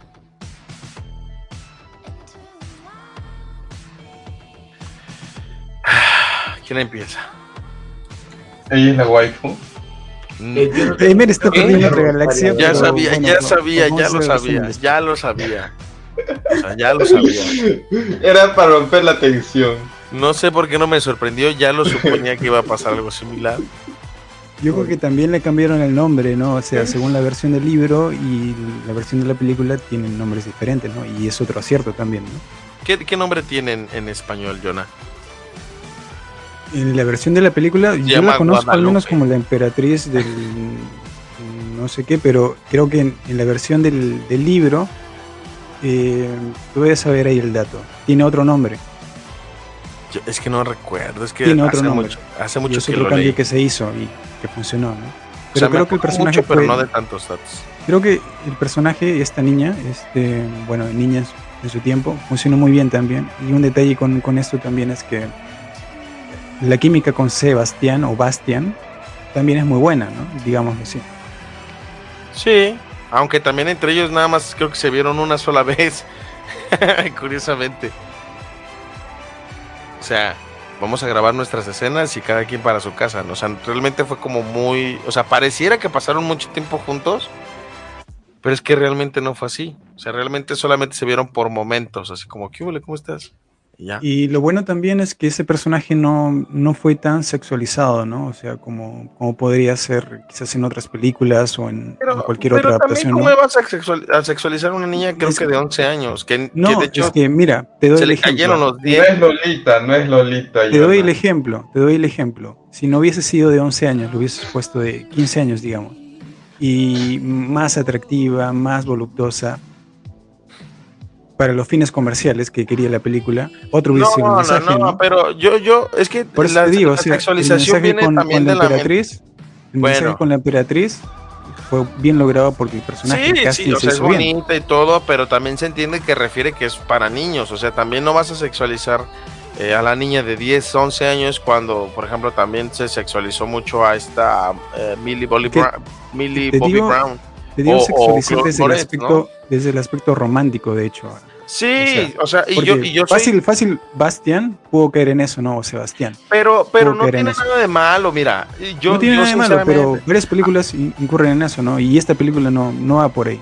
sí, pues, ya, pero son dos cosas distintas, sí, creo yo. ¿ah? exactamente, Sí, son dos- por ejemplo, poner a una, a una eh, niña como el objetivo romántico del protagonista, que también es un menor de edad, no es un tema de sexualización, ¿ah? simplemente es básicamente un subtema de lo que es el romance, ¿no? Exacto. Ahora, sí, claro, si le hubieran dado a la niña estas, como que digamos, poca ropa, hubieran, o nos hubieran puesto, digamos, una, incluso una persona mayor de edad interpretando a una niña, ahí sí recién hubiera sido el, O sea, que nos hubieran que- dado, no sé, un Toby Maguire disfrazado de adolescente. O sea, no. Pero, pero creo que aquí el punto, aunque hubiera pasado, no lo hubiera visto mal porque pues, técnicamente están en la misma edad. Y todo mundo nos enamoramos de, de una manera infantil en algún punto de nuestras vidas. Y en, en opinión personal, yo creo que el amor de adolescente o de niño es un amor bien simple y bien puro porque no tienes complicaciones de la vida adulta, ¿no? O sea, hoy en Sí. día, este, no, es que tiene que ser responsable emocionalmente conmigo y me tiene que llenar y me tiene que enamorar y tiene que ser económicamente fuerte y me tiene que ser esa persona que tiene. El amor infantil es muy diferente, es me gustas, eh, yo te gusto, nos besamos, nos abrazamos, caminamos por el parque mientras el atardecer se da. O sea, No hubiera pasado de ahí. No hay un acto sexual como tal si hubieran si hubiera habido una idea romantizada del amor. Creo que Lo hubiera te visto como un niño platónico. Ujú. Ajá, exacto. Que creo que hasta cierto punto también vamos a ser honestos, el libro también lo marca, no sé, yo recuerdo verlo cuando lo leí, pues sí sentí como una leve tensión de ese amor romántico. O sea, no estoy diciendo que, que, que fue así, o sea, yo lo sentí porque dije también, en él recae la responsabilidad de darle un nuevo nombre, de constituir un nuevo mundo para, para fantasía, este, tú eres el héroe, etcétera. Entonces, sí creo que tiene mucho que ver eso, más no lo vería mal. Claro. Bueno, entonces, estamos hablando sobre todo de la película, la primera, ¿no? La, la primera versión. La segunda versión es una gran diferencia de lo que fue la primera. Obviamente también funcionó, o sea, también la gente lo siguió, obviamente. Eh, por ahí eh, había una crítica de por qué cambiaron los actores y todo esto, pero bueno, al final los cambiaron y la película también terminó funcionando. Quizás no en el nivel de la primera, pero terminó funcionando. Ahora, después de la segunda, hay una tercera película con Pero, Jack pero, Black, pero, pero, pero, ahorita que pero esa tercera- versión, esa versión, la tercera, es ya un poquito más adaptada al- a la historia del libro y todo, pero con menos presupuesto y todo esto, y no funcionó tanto, ¿no? Tanto, es que- tanto así que no es muy conocida y no fue distribuida a nivel mundial. Yo no sabía que en había una partes. tres, la verdad. Yo na- pero yo tengo una pregunta. Es que yo no, yo no tengo muy fresca la 2. La intenté, no alcancé a verla. Pero según yo, la 2 no tiene nada que ver con el libro. Corríjanme si me equivoco. Pero la 2 no tiene absolutamente nada que ver. O sea, regresa a fantasía y ya. Pero no sé. Es que la 2, al menos en versión película, es la continuación de la 1 en, en versión de, de film, ¿no? No se adapta tanto al- a lo que fue el libro como la primera, sino está siguiendo la historia que pasó en, en la primera película. ¿sí? Pero ¿qué consiste? O sea, realmente de qué trata la 2. Bueno, básicamente casi casi lo mismo, a ver si, si recuerdo bien. El personaje se cambia un poco, este, pero el objetivo básicamente era, era lo mismo. Que, que yo recuerde era lo mismo. Lo único que cambiaba es que, bueno, las cosas habían cambiado un poco. El Atreyu, pues obviamente ya estaba en, en otro trance, en otro proceso. Y el mundo de fantasía había cambiado de lo que era antes. O sea, era una continuación de una aventura X. O sea, era una continuación, claro, era una Porque, continuación. porque de- según yo recuerdo, la mitad del libro en adelante es una historia totalmente diferente a lo que yo recuerdo o lo poco que tengo de recuerdo de, de lo que trataba realmente el libro. O sea, porque yo tengo muy presente que cuando cambia el libro, o sea, cuando corta la mitad del libro, eh, eh, este Bastian empieza a desear cambiar todo, ¿no? Hasta se cambia de cuerpo, se pone mamey, este, se cambia la cara, se vuelve interesante y empieza a cambiar como todo lo que está alrededor, porque todo lo que imagina lo crea porque él es como el nuevo dios de fantasía. Pues por ahí no va la, la segunda película. Es un poco volver al- a la fase, a la primera. Y este, un poco de desarrollo del personaje de, de la primera, ¿no? Eh, y bueno, mm, despedimos a Emer. Chao Emer, cuídate. Bueno, continuamos con el programa. Y sobre todo eso, ¿no? Creo que porque resultó la primera película se hizo la segunda, ¿no? Ahora bien, ¿por qué cambiaron los actores? Eh, creo que fue por una idea siguiendo también un poco los, eh, los consejos también del, del director, que supuestamente era muy fan de, de la primera película que se generó. Y por, por eso de ser tan fan de, de la película, decidió, voy a cambiar a todos los actores para que el producto sea mejor. Cosa que, cosa que no funcionó tan así, ¿no? Fácilmente Pero también, pudo pero tener también los mismos actores. grandes, pudo Jonah. O tener sea, yo creo que hubiera sido actores. similar que hubieras agarrado actores de la misma edad. Realmente ya estaban grandes. obviamente ya estaban grandes, pero también eso ayuda, creo, a la película, ¿no? Si tú creces con un actor, al menos en la mente o al menos en, en la vista, pues sirve que, que lo contrates nuevamente porque dice, bueno, ahora es la segunda parte y ya está un poco más crecido, tiene sentido, ¿no? No es tan disparatado, pero si lo ves, oye, mira, pero este no era rubio, ¿no? Y ahora, antes era morocho, ahora es rubio, no, no entiendo, ¿no? quizás la gente un poco se quedó. Y Bueno, hay, hay, creo hay que- amigos, hay amigos que, que sí Mm. han tenido e- ese, ese choque, ¿no? Oye, me chocó mucho el, el Bastian de la segunda película, porque yo me enamoré del primero, ¿no? Pero el segundo o sea, es, es otro totalmente diferente, ¿no? Bueno, es que sí, o sea, la neta es que sí se ven raros. El, el Bastian se ve muy rubio, el Atreyu se ve muy piel roja y la princesa fantasía se ve muy latina. Y no hablemos de la tercera, porque a ti te parece que es muy raro ahí, la tercera es recontra bizarro, porque ya no se, no se centra en, en fantasía, sino en el mundo real, que bueno, este está pues patas arriba como siempre y en una banda de, de ¿cómo se llama esto? De, de acosadores, de, de bullies, de bullies de secundaria. Uno de ellos, eh, Jack Black, uno de ellos Jack Black, que también era fan de la franquicia, pero Eh, como salió tan Que mal, sí es cierto, que, como que salió- salen del mundo de fantasía y que caen al mundo real. como, como sale tan mal la película, Jack Black después dijo, bórrenme de los créditos, según, según me he enterado. Entonces, ¿Sí es eh, la película fue muy mala, pero también digamos que el presupuesto era muy inferior y era mucho tiempo después, ¿no? Y obviamente vemos un, un Bastian totalmente cambiado también, ¿no? Este, Es negro, ¿no? No, no, no, sigue siendo, sigue siendo rubiecito, pero este ya todo tatuado. Hello, no, no, motherfucker. no, no, no. Lo es tipo, está un poco más, más eh, rellenito, un poquito más, este, Que- pero ya se ve como de 17, 18 años, ¿no? sí, pero de la segunda versión que tenías ya, la, ver la tercera como que choca un poco, ¿no? Pero igual, creo que rescata algunas cosas eh, con esto de ir a la biblioteca todavía o en- a la biblioteca del, del colegio que, que tienen ahí. Y bueno, la historia también se va un poco, un poco a la verga también con, con, con esta ¿Eh? pandilla, ¿no? ¿A dónde? a, a la mítica ciudad de la verga. Ok, ok. Este, y creo que ese es el, el detalle con la tercera película, ¿no? Que no fue un, un éxito, obviamente, y, y su distribución no fue, no fue a nivel mundial, fue básicamente para, para bueno, uso casero o distribución en DVDs. Y pues no, no llegó a estas zonas, ¿no? Como Latinoamérica, ¿no? Y ahora recién, pues en estos años, la podemos conocer por, por internet, básicamente, ¿no?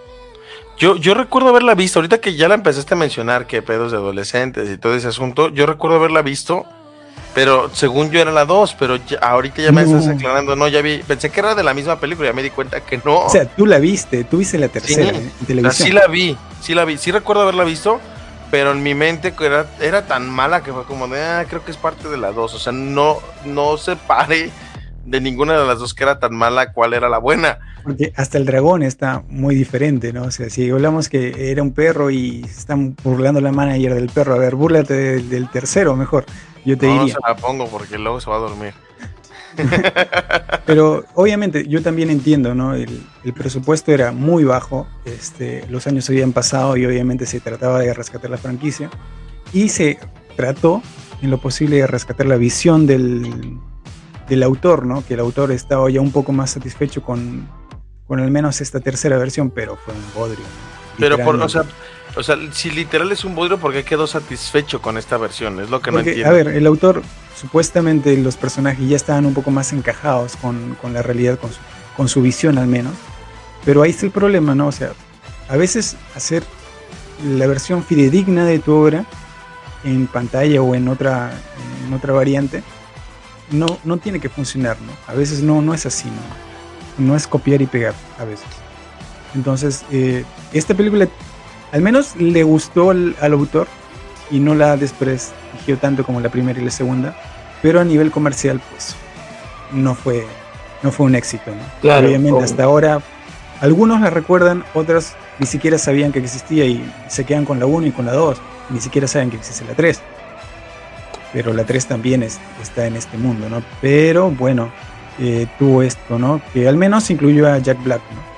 Al menos eso de interesante o de rescatable, ¿no? Lo Aunque Jack Black entiendo- tampoco está muy orgulloso de su participación. ¿no? Fíjate, lo que yo no entiendo es que la segunda parte del libro para mí es excelsa. O sea, no, no la sirvienta de la familia Peluche. Pero, pero, perdón, muchachos, es que traigo el cerebro apagado. ¿Qué, qué talento para cambiar el tema? No, no, no, o sea, este, soy honesto, mi, mi parte favorita del libro es la segunda parte. Porque es un viaje de autodescubrimiento que tiene Bastian. Porque en primera, pues obviamente Bastian es un niño que para la época era como el típico niño bulleado, ¿no? Entonces en el proceso de la segunda, eh, eh, para aquellos que sufrimos bullying, eh, eh, es un proceso que me gusta porque vemos cómo Bastian empieza a dejar lo que es por empezar a cambiar, ¿no? Y cómo va perdiendo sus, memo- sus memorias, sus recuerdos y todo a consecuencia de ir construyendo algo. Hay una escena que me parece muy divertida en el libro, que me gusta mucho y es como, como de ejemplo, ¿no? Que, que le dicen que para poder regresar al mundo real, tiene que haber por lo menos un recuerdo de él. Y este, y Bastian, eh, pues técnicamente le dices que ya no tengo recuerdos. Lo mandan a una mina a sacar recuerdos y trae un recuerdo después de varios días. Y el güey lo utiliza, no me acuerdo para qué al final que lo termina perdiendo, ¿no? Entonces llega al punto donde tiene que regresar y tal cual no aparece ya Treyu y creo que aparece Falcon, no recuerdo quién sale. Y, y- y les dicen, es que él no recuerda quién es. Y Atreyu y el acompañante tal cual les dice, no, pero nosotros sí recordamos quién es. Es como cuando eh, con ese modo regresa. Entonces yo siento que es una obra completa a ese punto que no entiendo por qué no lo adaptaron a esa segunda parte si esa segunda parte es muy buena. No tenías que pensarle algo más. No, aquí les voy a les voy a mostrar un poco de la tercera versión de Bastian. Obviamente es un poco diferente, este, y obviamente creo que el público no, no le gusta mucho el cambio, obviamente, como el doctor, ¿no? O sea, tú tráeme un doctor que sea hombre, porque si me traes un doctor que sea mujer, hablando de doctor, pues, no, no me acostumbro, ¿no? Se, Entonces, se- bueno, se este ve todo menos personaje, estilo Bastian. sí, no, no sé cuál sea el perfil también eh, ideal de Bastian, ¿no? Al menos me parecería que la primera película, creo que al menos clave en la esencia del personaje, ¿no? De- del prota. No sé si este look, este, un poco rebelde, un poco este, ya más juvenil, sea lo que identifique a Bastian, Gonzalo. No, definitivamente para mí no es Bastian. De hecho, siento que es un niño que lo tiene todo, ni siquiera el bibliotecario. Y lo interesante del bibliotecario que, que le dice, oye, ¿no te acuerdas de mí? Oye, ¿cómo voy a acordar de ti que cambias de cada, cada cara? Mm, Porque le menciona en esta película, ¿no? Oye, sí, soy Bastian, soy yo, ¿cómo no me recuerdas? Cualquiera no lo recordaría. Hace, hace 20 años que se inició la película, brother. Dynasty se llama, ahí está. Esta es la agrupación, el- la agrupación de chicos rebeldes, donde está Jack Black. Y es muy, muy bizarra la historia porque ya no te trata de viajas al mundo de fantasía, sino la historia se construye según la realidad, ¿no? Y tú lees el libro y ahí construyes la realidad. Es que eso es lo ridículo. Sí, no, no, no tiene sentido, ¿no? Porque se supone que eh, Neverending Story es un viaje fantástico, pues no. O sea, realmente creo que perdió toda la esencia en esas películas. O sea, como que la gente no leyó el libro, ¿no?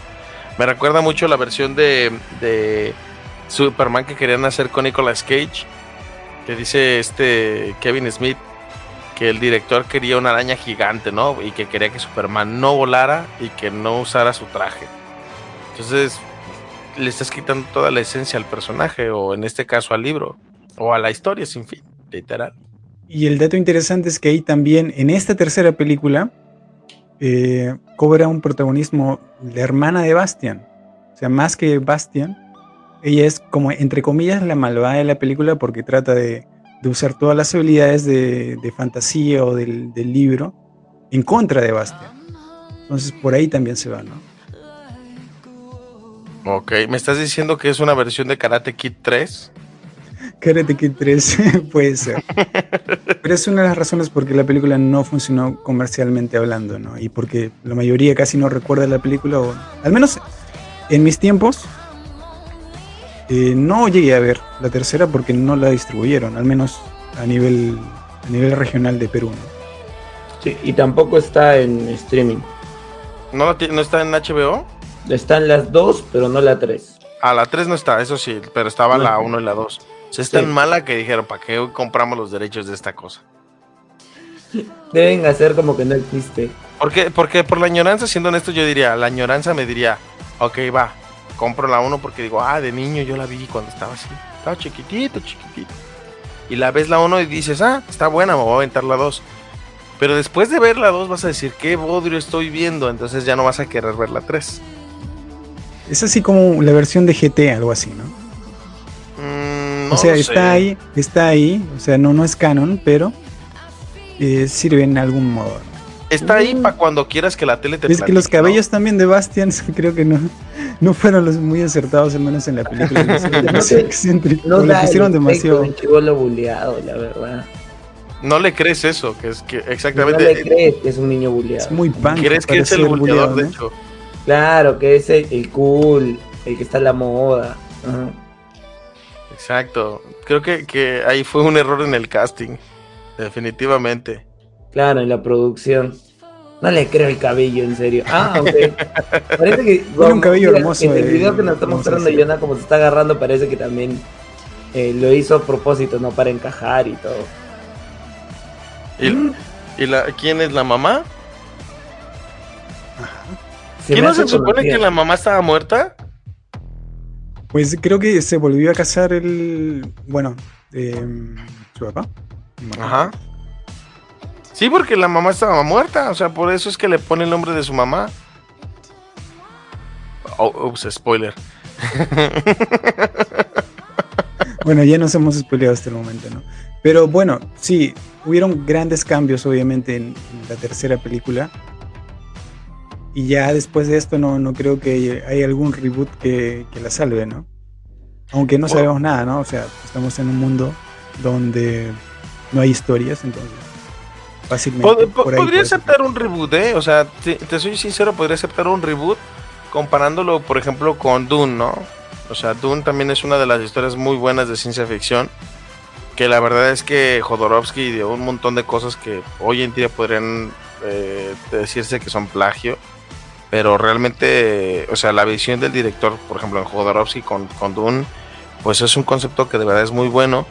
Y necesitaríamos que si se hace un reboot sería con un concepto totalmente diferente que no se base en, en la historia clásica, ¿no?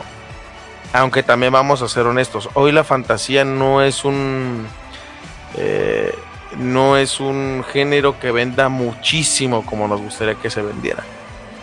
Sí. Yo creo que ese problema de- está porque no hay muchos productos, al menos, o al menos eh, alguna variedad sobre eso, ¿no? O sea, porque el tema de los superhéroes, o sea, muy bien y todo, pero al final tienen un determinado objetivo un determinado mercado, ¿no? Y no es literalmente fantasía, fantasía, sí, pero, pero no ese tipo de fantasía, ¿no? Porque hay, creo que hay niveles de, de imaginación o de creatividad o de mundo alterno, ¿no? Que meterte en una historia de un superhéroe, sí, es muy buena y todo, pero meterte en una realidad así, tipo estas historias de la historia sin fin, es otro lugar, ¿no? Inmensamente superior, ¿no? Y creo que ninguna película de superhéroes va a llegar a eso. Y creo que no hay, o sea, el público no, no consume tanto eso porque en verdad no, no se le da, pues, ese, ese producto, en verdad. Y es que no Oye. llega nada de calidad. Actualmente, ¿qué podríamos decir que tiene dotes de fantasía en las producciones contemporáneas? Por ejemplo, yo estaba pensando mucho en lo que es esta reconstrucción de, eh, de Rings of Power de Amazon Prime. Creo que también trata de hacer este acercamiento a la fantasía de, en el situada pues en el mundo, bueno, eh, eh, según los abogados no, pero centrada en el mundo de Tolkien, pues, ¿no? Ajá. Creo que, creo que es lo más cercano a un ambiente fantástico que tenemos contemporáneamente hablando. Ah, Mm, y También Sandman. está, eh, también está eh, el mundo de, de George R. R. Martin. Y Sandman. Ah, Sandman también. Pero de ahí en más buenas adaptaciones como tal, eh, como para películas, no. No encuentro uno bueno que no sea Sandman. Amo Eso que Sandman. Sandman ha tenido muchas, muchas cosas bastante contradictorias. ¿ay? Yo me acuerdo con, con mi mejor amiga que vimos Sandman y siempre discutimos sobre esto. Me acuerdo que estábamos hablando. eh, ah, vi- vimos los Twitter, pues, la gente que se quejaba. No, es que no es una adaptación real, no es una adaptación buena. Y lo chistoso es que el autor, Neil Gaiman, estaba ahí. Ha sido parte de la producción, ha sido parte de los guionistas también. Y da mucha risa porque le dijeron, deberías revisar tu propia obra para adaptarla mejor. Pero pues es- sí está bien calcada la serie. Sí, pues, y es que también ese, ese es el, el otro punto cuando idealizamos cosas, ¿no? Cuando la gente se acordaba de detalles del cómic que no eran y a la vez ignoraba muchos otros, ¿no? Sobre todo, por ejemplo, había mucha gente que se quejaba de los detalles progresistas en, en, en la obra de Neil Gaiman, ¿no? Sobre todo en la adaptación. Y pues, técnicamente Neil Gaiman inventó lo progre. Sí, eso siempre estaba en su, en su forma de escritura, en toda la nota. Y la gente como tiene estos prejuicios, existe gente pues como Punisher Panther, eh, no sé si se me Sí, da sí, la sí. referencia, sí, eh, Sí, que sí, sí. realmente es bien esquiva estos detalles. Pero, pero fíjate, a pesar de todo eso, realmente si hiciéramos una adaptación hoy en día de la historia sin fin, siento que pasaría desapercibida.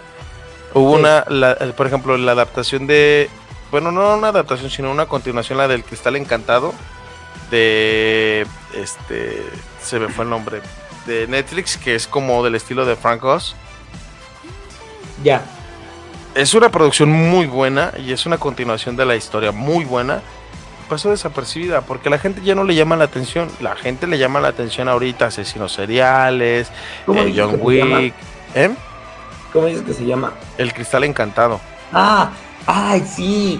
Y pasó Netflix desapercibida. canceló, ¿eh? pero está muy brutal, sí, sí, sí, sí, sí. Y No, estaba no, no oscura, era una buena serie y la gente pasó desapercibida. Creo que en el único género que actualmente está funcionando es en el cómic. O sea, Montres eh, ganó hace uno o dos años el mejor cómic, el- ganó un Eisner eh, como mejor cómic y es de fantasía, pero de ahí en más el formato de, de el mundo fantástico no, no funciona en el medio audiovisual, no sé, como que perdimos esa esencia. Yo creo que no, no, es, no es que no funcione, sino em, El interés, el espectador mismo. tampoco creo que es el interés, porque creo que hay público todavía, ¿no? O sea, pero creo que estamos en una época donde estamos, como ya dijimos anteriormente, abundados de, de otros géneros, así ya casi a la fuerza, entonces ya te, te moldea literalmente, ¿no? La mente de, cinéfilo, entre comillas, de, de ver determinadas películas, ¿no? Yo creo que es em, porque estamos en otra época, ¿no? Obviamente los 90 creo que fueron uno de los mejores tiempos, ¿no? Para, para el mundo fantástico, para el mundo de aventuras. Indiana Jones, por ejemplo, no creo que hubiese, hubiese salido en, en los 2000 o en esa época, ¿no? Entonces creo que vivimos en otra época muy diferente, pero no creo que no creo que el público eh, haya muerto de, de, est- de este género, ¿no? De el género de fantasía, al menos en el cine, ¿no? Uy, pero. La también- cuestión es que no tiene pues el impacto que, que otras grandes producciones, ¿no? Y no tiene el, el marketing que, que otros y, y no tiene todo eso, ¿no? Entonces obviamente está en desventaja, a menos que se haga igual. Em, creo que hay varios factores que influyen ahí, ¿no? Y es por eso que, que no vemos, pues, no vemos porque tendríamos que ver algo de fantasía, em, alguna película relacionada al menos, cuando, el, cuando hay un hit, ¿no? Literalmente eso marca, ¿no? Si hay un hit eh, de fantasía, obviamente van a empezar a replicarlo y después vamos a decir, bueno, y ahora hay puras películas del, género fantástico, ¿no? Porque obviamente, pues, así es la industria, ¿no? Y se marca así. Me has hecho recordar que yo esperé que Dungeons, ah, Dun- Dungeons and Dragons tuviese elementos fantásticos, porque es un mundo de rol, o sea, es un mundo de rol medieval, con su propio universo, con sus propias criaturas y todo. Y todo este ambiente, toda esta historia, toda la seriedad que pudiste haberle abarcado, terminó siendo eh, devorada por la comedia, los elementos comerciales, eh, los chistes, eh, y realmente se perdió mucho de la fantasía, ¿no? En, hablando de lo idóneo, pues de lo que yo esperaría. Y eso Claro. como que me decepcionó un poquito. Y justo son estos elementos los que caracterizan al, al cine moderno, ¿no? Yo creo que es una gran apuesta del el director o el productor o el, o el guionista por último, ¿no? Tienen que apostar por, por la fantasía, es la única manera. Eh, funcione o no funcione, pero lamentablemente la realidad es otra, ¿no? La gente apuesta por lo que funciona, entonces estamos en eso. Ustedes harían- Mm. Ustedes serían un remake entonces de la historia sin fin, sabiendo lo que es, sabiendo el producto que es realmente y que Yo podrían sí lo explotar. haría, porque de una ya generarías polémica y este con el regreso, ¿no? Y con el casting y todo esto. O sea, sí o sí, esta historia, como el título lo dice, no tiene fin. Entonces, literalmente tú la puedes abarcar en estos tiempos, la puedes aterrizar ahora, ¿no? Y en vez que Bastian sea un tipo leyendo un libro, que actualmente ya hay pocas personas que lo hacen, literalmente, es una costumbre que está quedando poco a poco en el olvido eh, podría leer tranquilamente en, en una tablet o en, o en algo tecnológico y así este, sumergirse en la historia, ¿no? Habría otra forma de abarcarlo quizás ahora. Quizás no tan tradicional como el libro. Me recuerda un poco como la adaptación de Hook con Robin, Robin Williams, Ya. Sí, sí, sí, sí, sí. que la verdad a mí me encantaba esa película porque todo el mundo conoce la historia de Peter Pan, ¿no? Pero curiosamente lo que me encantaba de esa película de Hook es que realmente era otra versión de una historia totalmente diferente que no te contaron. Y aunque tenías la base de lo que era Peter Pan, eh, después de eso ya era totalmente diferente la historia. O sea, no tenía esa, eh, ¿cómo se dice? Esa obligación de tener que ser como ellos te decían que iba a ser. No sé si me doy a entender. Claro, era un giro de tuerca en las cosas. Sí. Ajá. Sí O sea, me no te- te- tenías el personaje base, pero no tenías la obligación de tener que haber dicho, no, pues es que no es Peter Pan esta versión. Sí, pues, no vamos a contar lo del libro, vamos a contar otra cosa. Va- Vamos a agarrar los elementos y vamos a, a contar nuestra propia historia. Y Hook, pues, yo te podría decir que Hook realmente no es Peter Pan, es, es Hook, por su cuenta. Ajá. Pero, pero técnicamente, pues ese, ese concepto, y que creo que encajó muy bien, ¿no? Inclusive hay otra que se llama Peter Pan, eh, que- con, Hugh Jack- con Hugh Jackman, que, que sale pelón, de hecho, donde te cuentan la historia de Jack, de Jack, eh, del Capitán Garfio. Que creo que trata Sí. de replicar un poquito la historia de Hook. Y más o menos esta idea tiene la serie de televisión de, de, de, eh, Neverending Story. Ok. Eh, ¿Por qué? Porque básicamente no se llama The Neverending Story, se llama Tales of Neverending Story. Y te cuenta eh, historias de bastantes personajes, de diferentes personajes en ese mundo, ¿no? Ujú. Yo creo que entonces me, me regreso a la, a la idea, ¿no? De que haría un remake o no. Al inicio estaba pensando que mi respuesta era un absoluto no. ¿Por qué? Porque yo, por ejemplo, considero que para los remakes ochenteros, eh, un elemento muy en contra, un elemento muy, muy eh, que podría ser contraproducente, son los fans nostálgicos. Porque para mí, eh, cuando haces un remake de los 80, el primer elemento que sale eh, a la palestra es la comparación. Entonces van a estar no solo comparando los repartos, van a estar, por ejemplo, eh, no, solo, no solo comparando, sino los elementos, la producción.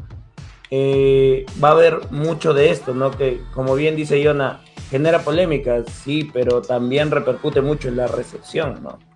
Y cómo va a trabajar. Por ejemplo, digamos se les ocurre eh, eh, recastear a, a Bastian como un afroamericano o un latino. Ahí mismo- seguramente, claro, seguramente es la opción A, ¿no? Sí, O in- pero incluso la, la B también sería bastante contraproducente porque la gente diría, no, es que era blanco antes, ¿cómo le van a hacer esto? Y se va a hacer esto, por ejemplo, ustedes saben, ¿no? ¿Cuánto tiempo lleva esto de el casting de la sirenita? Lleva casi 4 o 5 años, si no me equivoco, ya es bastante tiempo Ya nadie termina de convencer. y a nadie termina de convencer y siempre hay y, y esta discusión se ha vuelto eterna. Incluso ahora que han salido los trailers, sigue, sigue habiendo esta discusión, ¿no? ¿Y ¿Cómo, ¿Cómo afectaría también a, a- la película, al remake de Neverending Story? Considerando también que ahora tenemos CGI y el CGI también se ha vuelto un elemento eh, como una espada de doble filo. Por ejemplo, eh, a las nuevas producciones de Marvel el CGI les está jugando muy mal. Muy, muy mal. Y es un elemento que muchos critican. ¿no?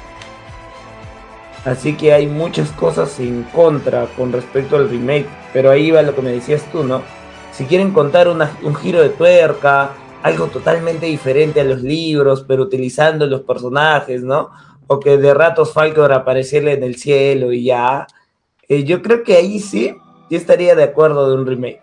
Algo nuevo, una visión de un director, eh, digamos, ¿no? Eh, voy a entrar en discusión tal vez, pero si lo agarrara Taika Waititi o James Gunn, que para mí son mis directores contemporáneos favoritos ahora mismo, saldría algo divertido.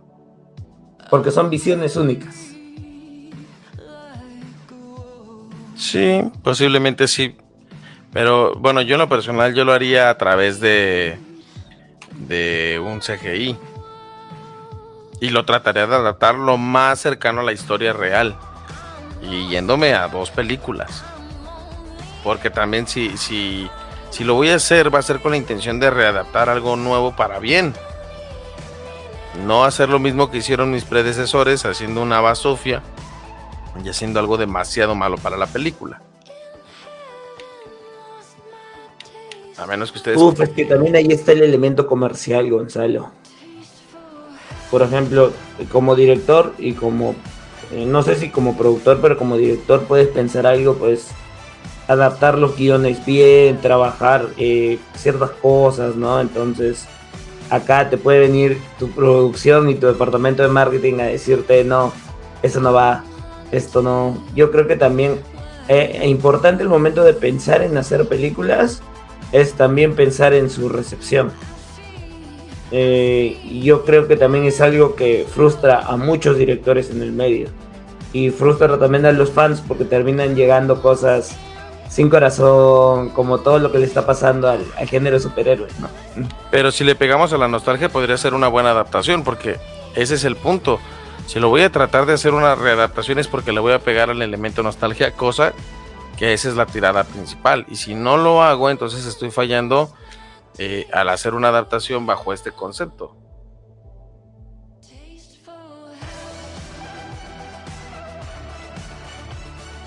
Bueno, yo pienso que todavía hay esperanzas para, para ver algo nuevo de, de Neverending Story, ¿no? De historia sin fin. Y justo eso te quería preguntar, Jonah. ¿Sabes? ¿O tienes alguna idea del por qué desde 2004? O bueno, eso si hablamos de la... Si hablamos de lo que es la serie, pero desde... A ver, a ver, a ver, a ver. Desde... ¿Cuándo nació la última película? Ya. Desde 1994 no hemos visto ningún otro Ah, ninguna otra adaptación a la pantalla grande de Neverending Historia. Yo creo que, como dije, ¿no? Es el mismo mercado que, que no plantea las posibilidades ahí, ¿no? Porque yo creo que la opción está ahí, ¿no? Yo creo que algún día algún visionario, algún nostálgico va a rescatar la idea y la va a producir. Y ojalá que lo produzca independientemente, porque creo que así salen un poco mejor las cosas. Porque muy comercial ya le pone muchas limitaciones, muchas barreras. Entonces yo creo que es la única opción de que algo pueda salir medianamente bien si lo haces con tu visión y la visión acompañada del autor. Y con presupuesto muy, muy ajustado, ¿ah? porque ese Con también es un, también, que es Ah. otra este, limitante, ¿no? es un elemento que jugaría muy, muy en contra, porque una película independiente eh, actualmente termina siendo, termina muy, muy por debajo del estándar técnico. ¿Vieron que en, en la 3 está Megamente? ¿Se dieron cuenta? ¿Qué? No. Ah, ya. Eh, sí, te estamos viendo. Ah, su. Cosas muy raras pasan en la 3, no me iré. Vean la película. ok, voy a volverla a ver porque la neta sí me entró como ese. ese esa bronca. Pero bueno, sí ha tenido, ha tenido hasta tres películas. Yo creo que en algún momento, en algún momento eh, va a tener algún, algún resucitar, algún- o quizás lo que se hace ahora, ¿no? Ponerlo en, en miniserie o en, o en algún documental, por último, y ya está. Uy, es que también la adaptación, lo que diga el, libro envejeció un poquito mal, ¿ah? porque, por ejemplo, podrías decir que actualmente hay muchas personas interesadas en Tolkien. Y Tolkien sigue vendiendo muy bien actualmente, ¿no? Yo creo que el interés en Neverending Story está muy bajito. Muy, muy bajito. está muy bajito porque obviamente la película fue el, del 70, del 80, del 90, y ya ahí murió, ¿no? Literalmente los 2000 Mm. para adelante, nada, ¿no? Entonces entró otra generación, cambiaron los tiempos, cambiaron la dinámica del cine también. Y pues necesita eso, ¿no? Necesita revivir esas cosas, venderse a la nueva audiencia. Eh, es un poco difícil, sí, pero yo creo que igual, con una visión muy buena, creo que podría revivir en algún momento, ¿no? Y si no revive, pues mejor aún queda en la nostalgia, que en el recuerdo, como una de esas películas que, que pasaron bien por, por Latinoamérica. ¿no? Porque esta película creo que recorrió toda Latinoamérica, me parece. Sí. Sobre todo las estaciones locales, ¿no? Porque creo que llegó a, a- a señales abiertas en casi toda Latinoamérica. Y es un clásico, ¿ah? O sea, tú mirabas esta película de noche, por ejemplo, y te sumergías allá, literalmente. Al menos en la primera. Pues la tengo que ver, la tengo que ver definitivamente porque no me acuerdo muchas cosas. Sí, yo terminando, terminando el podcast me voy a ir de ya, no importa si no duermo, me voy a ir a ver la película. Ese es Falcor. Vean el Falcor de la tercera película, muy bueno. No sé por qué se llama si la, Firulais. si la manager está quejándose No, del no, primero, no, que vea no. la tercera. Que vea la No, tercera. e- ese sí es un maldito perro. Sí, sí, sí, es un perro. Pero bueno, varias cosas cambiaron también, digamos así, ¿no? Hasta la, la emperatriz es, es otra totalmente diferente, ¿no? Y luce sí muy una- diferente y esa- todo. Esa sí es una waifu, diría el lema. Esa sí es una güey. Bueno, esta fue una de las películas que quedaron en, en la generación del 80, del 90. Y que, pues, eh, cierto tipo de, de público todavía le guarda alguna nostalgia y lo recuerda sobre todo también por el, el amuleto, ¿no? No hablamos mucho del amuleto de, ¿Cómo se llamaba? Tiene de su fantasía, nombre. ¿no? Pero eso también era algo muy icónico, o sea, en verdad, muy icónico. Este, y. Y bueno, creo que eso fue todo en el episodio. Les recomendamos ver cualquiera de las tres películas. Si se van por la Ah, el tercera, Aurín. Y el, el Aurín, ¿cierto? Sí. Claro, eso también era. No sé si este alguno lo puede adquirir ahí por, por internet, pero uf, creo que es de lo más solicitado, ¿no? Yo digo que Al sí, nada más es encontrarlo. Sí, en AliExpress. El toque nomás. Allá vi uno ya. Ese también en su tiempo era uf, todo un, todo un símbolo. Bueno, entonces despedimos el episodio recomendándoles ver La historia sin fin o La historia interminable eh, con Bastian o con Sebastián, como quieran llamarlo ustedes. Y recomendándoles siempre- botarga del, del, del nene consentido. Ese, sí, no es el de dinosaurios, ¿ah? el que estamos viendo acá. Em, sobre todo, rescatar este mensaje, ¿no? Películas con mensaje. Creo que esta era una de las películas que tenían un mensaje muy, muy bueno en su tiempo, ¿no? De rescatar el mundo real que se está perdiendo, que lo están echando a perder los humanos. Es algún mensaje que todavía, hasta el día de hoy, queda. Que quizás por eso también funcionó la película, ¿no? A modo comercial. Uy, que la verdad que en el cine faltan lecciones profundas, ¿no? Y eso que hay películas que lo hacen, por ejemplo, Lego Movie eh, es animada, pero yo creo que, pucha, a nivel de, de- lección deja muchas cosas. Spider-Man Into the Spider-Verse también, creo que tratan de enseñar mucho, mucho, pero son muy pocas a comparación de todo el cine, ¿no? Sí, claro, porque también ya cambiamos los tiempos y antes tú veías una película, ah, este es el mensaje, ¿no? Eh, y ahora no, simplemente es, mira, este, esta escena sale así y bueno, se vende y, y ya está, la pasas entretenido y ya está, punto. No, no, no hay un trasfondo. De, muchas películas no hay un trasfondo, entonces. Es, lamentablemente vivimos en esta época donde falta ese, ese tipo de contenido, ¿no? El trasfondo del- de las películas De profundidad. de profundidad, ¿no? Entonces, lamentablemente van a haber más películas de Marvel, de DC de lo que se quieran inventar, pero van a ser pasajeras, por moda, literalmente. Tienen que ser películas que, que no sean transparentes. Sí, o que tú las veas en un año y después envejeces un poco y dices, oye, esta película hablaba de esto, ¿no? Y no me había dado cuenta. Sí, claro. Sí, ¿no? Y ahora las películas son, bueno, ya la entendí, es muy tan simple que la entendí, no, no, no tiene más. O sea, literalmente no, no hay más. Que también el cine ahora, pues es como hacer palomitas, solo tienes que seguir haciendo más para, para que se vendan y ya. Pero la clave yo creo que, y ahí se están equivocando un poco los, eh, los productores o quien esté manejando la industria.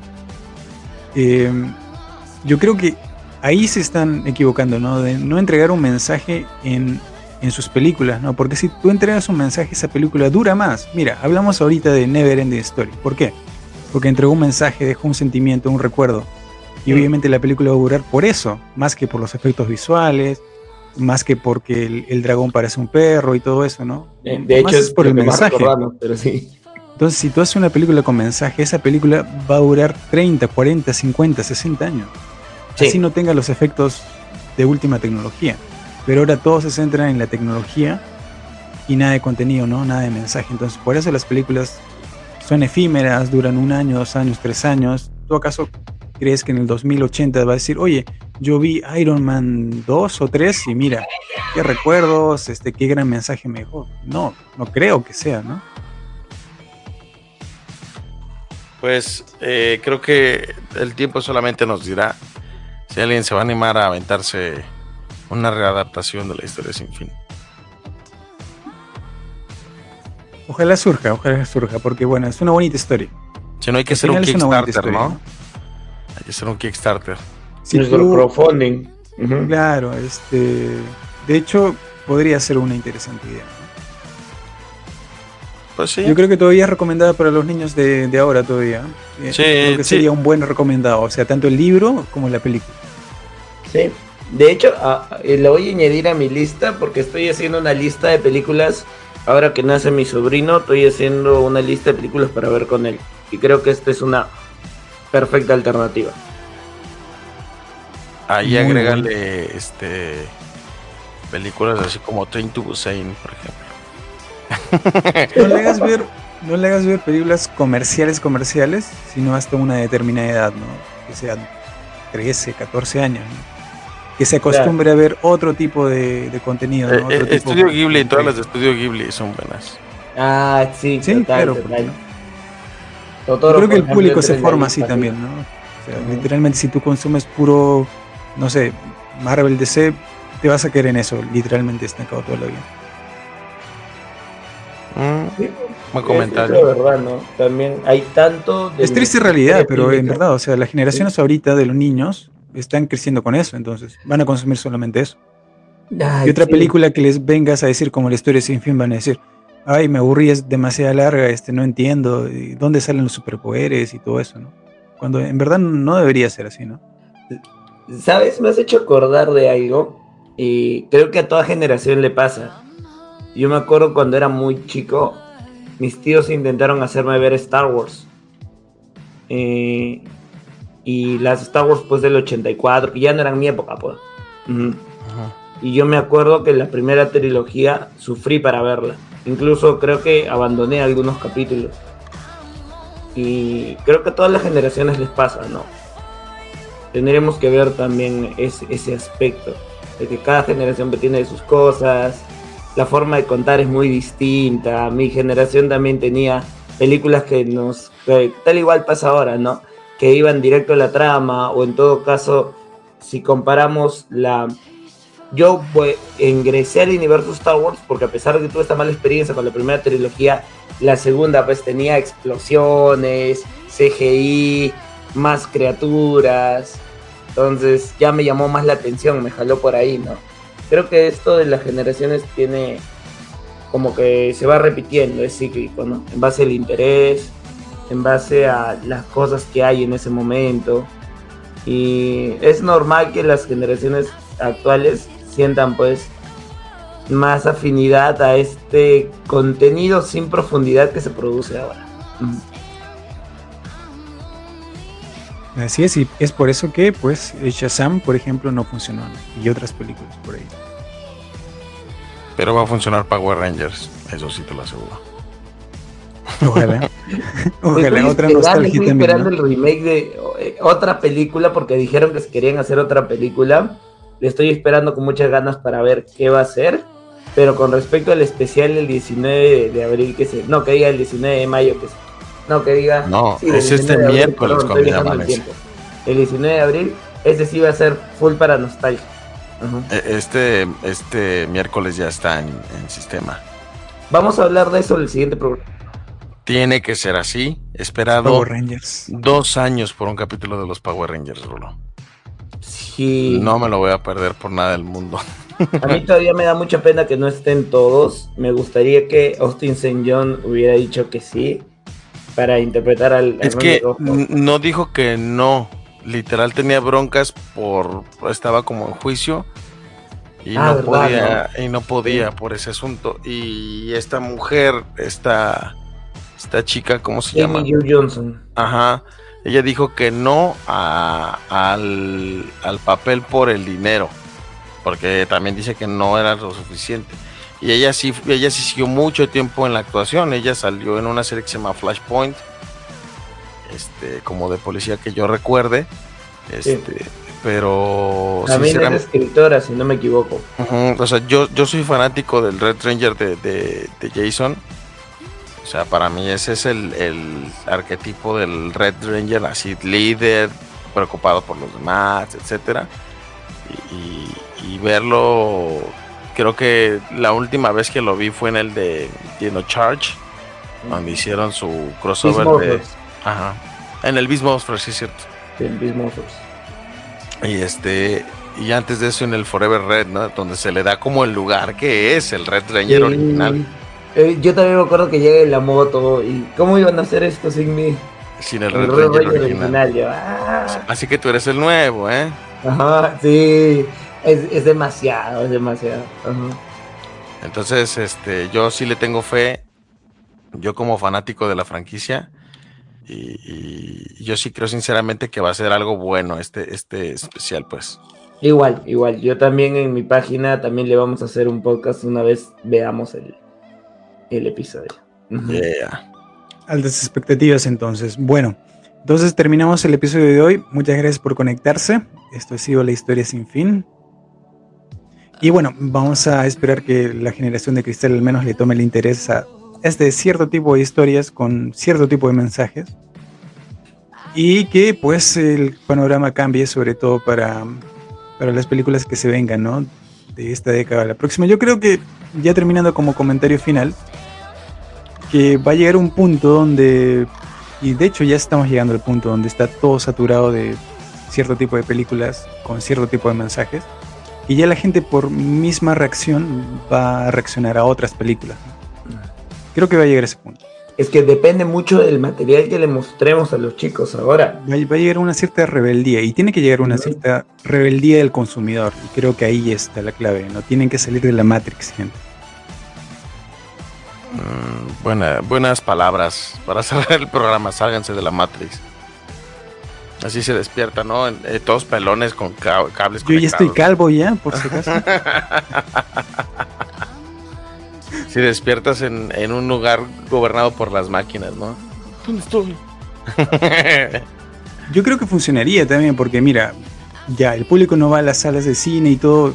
Obviamente tendría que haber una reacción, ¿no? Entonces creo que falta un poco de rebeldía en el consumidor, lamentablemente, a nivel mundial, ¿no? Entonces los animo a ser rebeldes, sean rebeldes, eh, libérense del sistema y nos vemos eh, el próximo programa. El ser joven y ser y no ser revolucionario es una contradicción hasta biológica.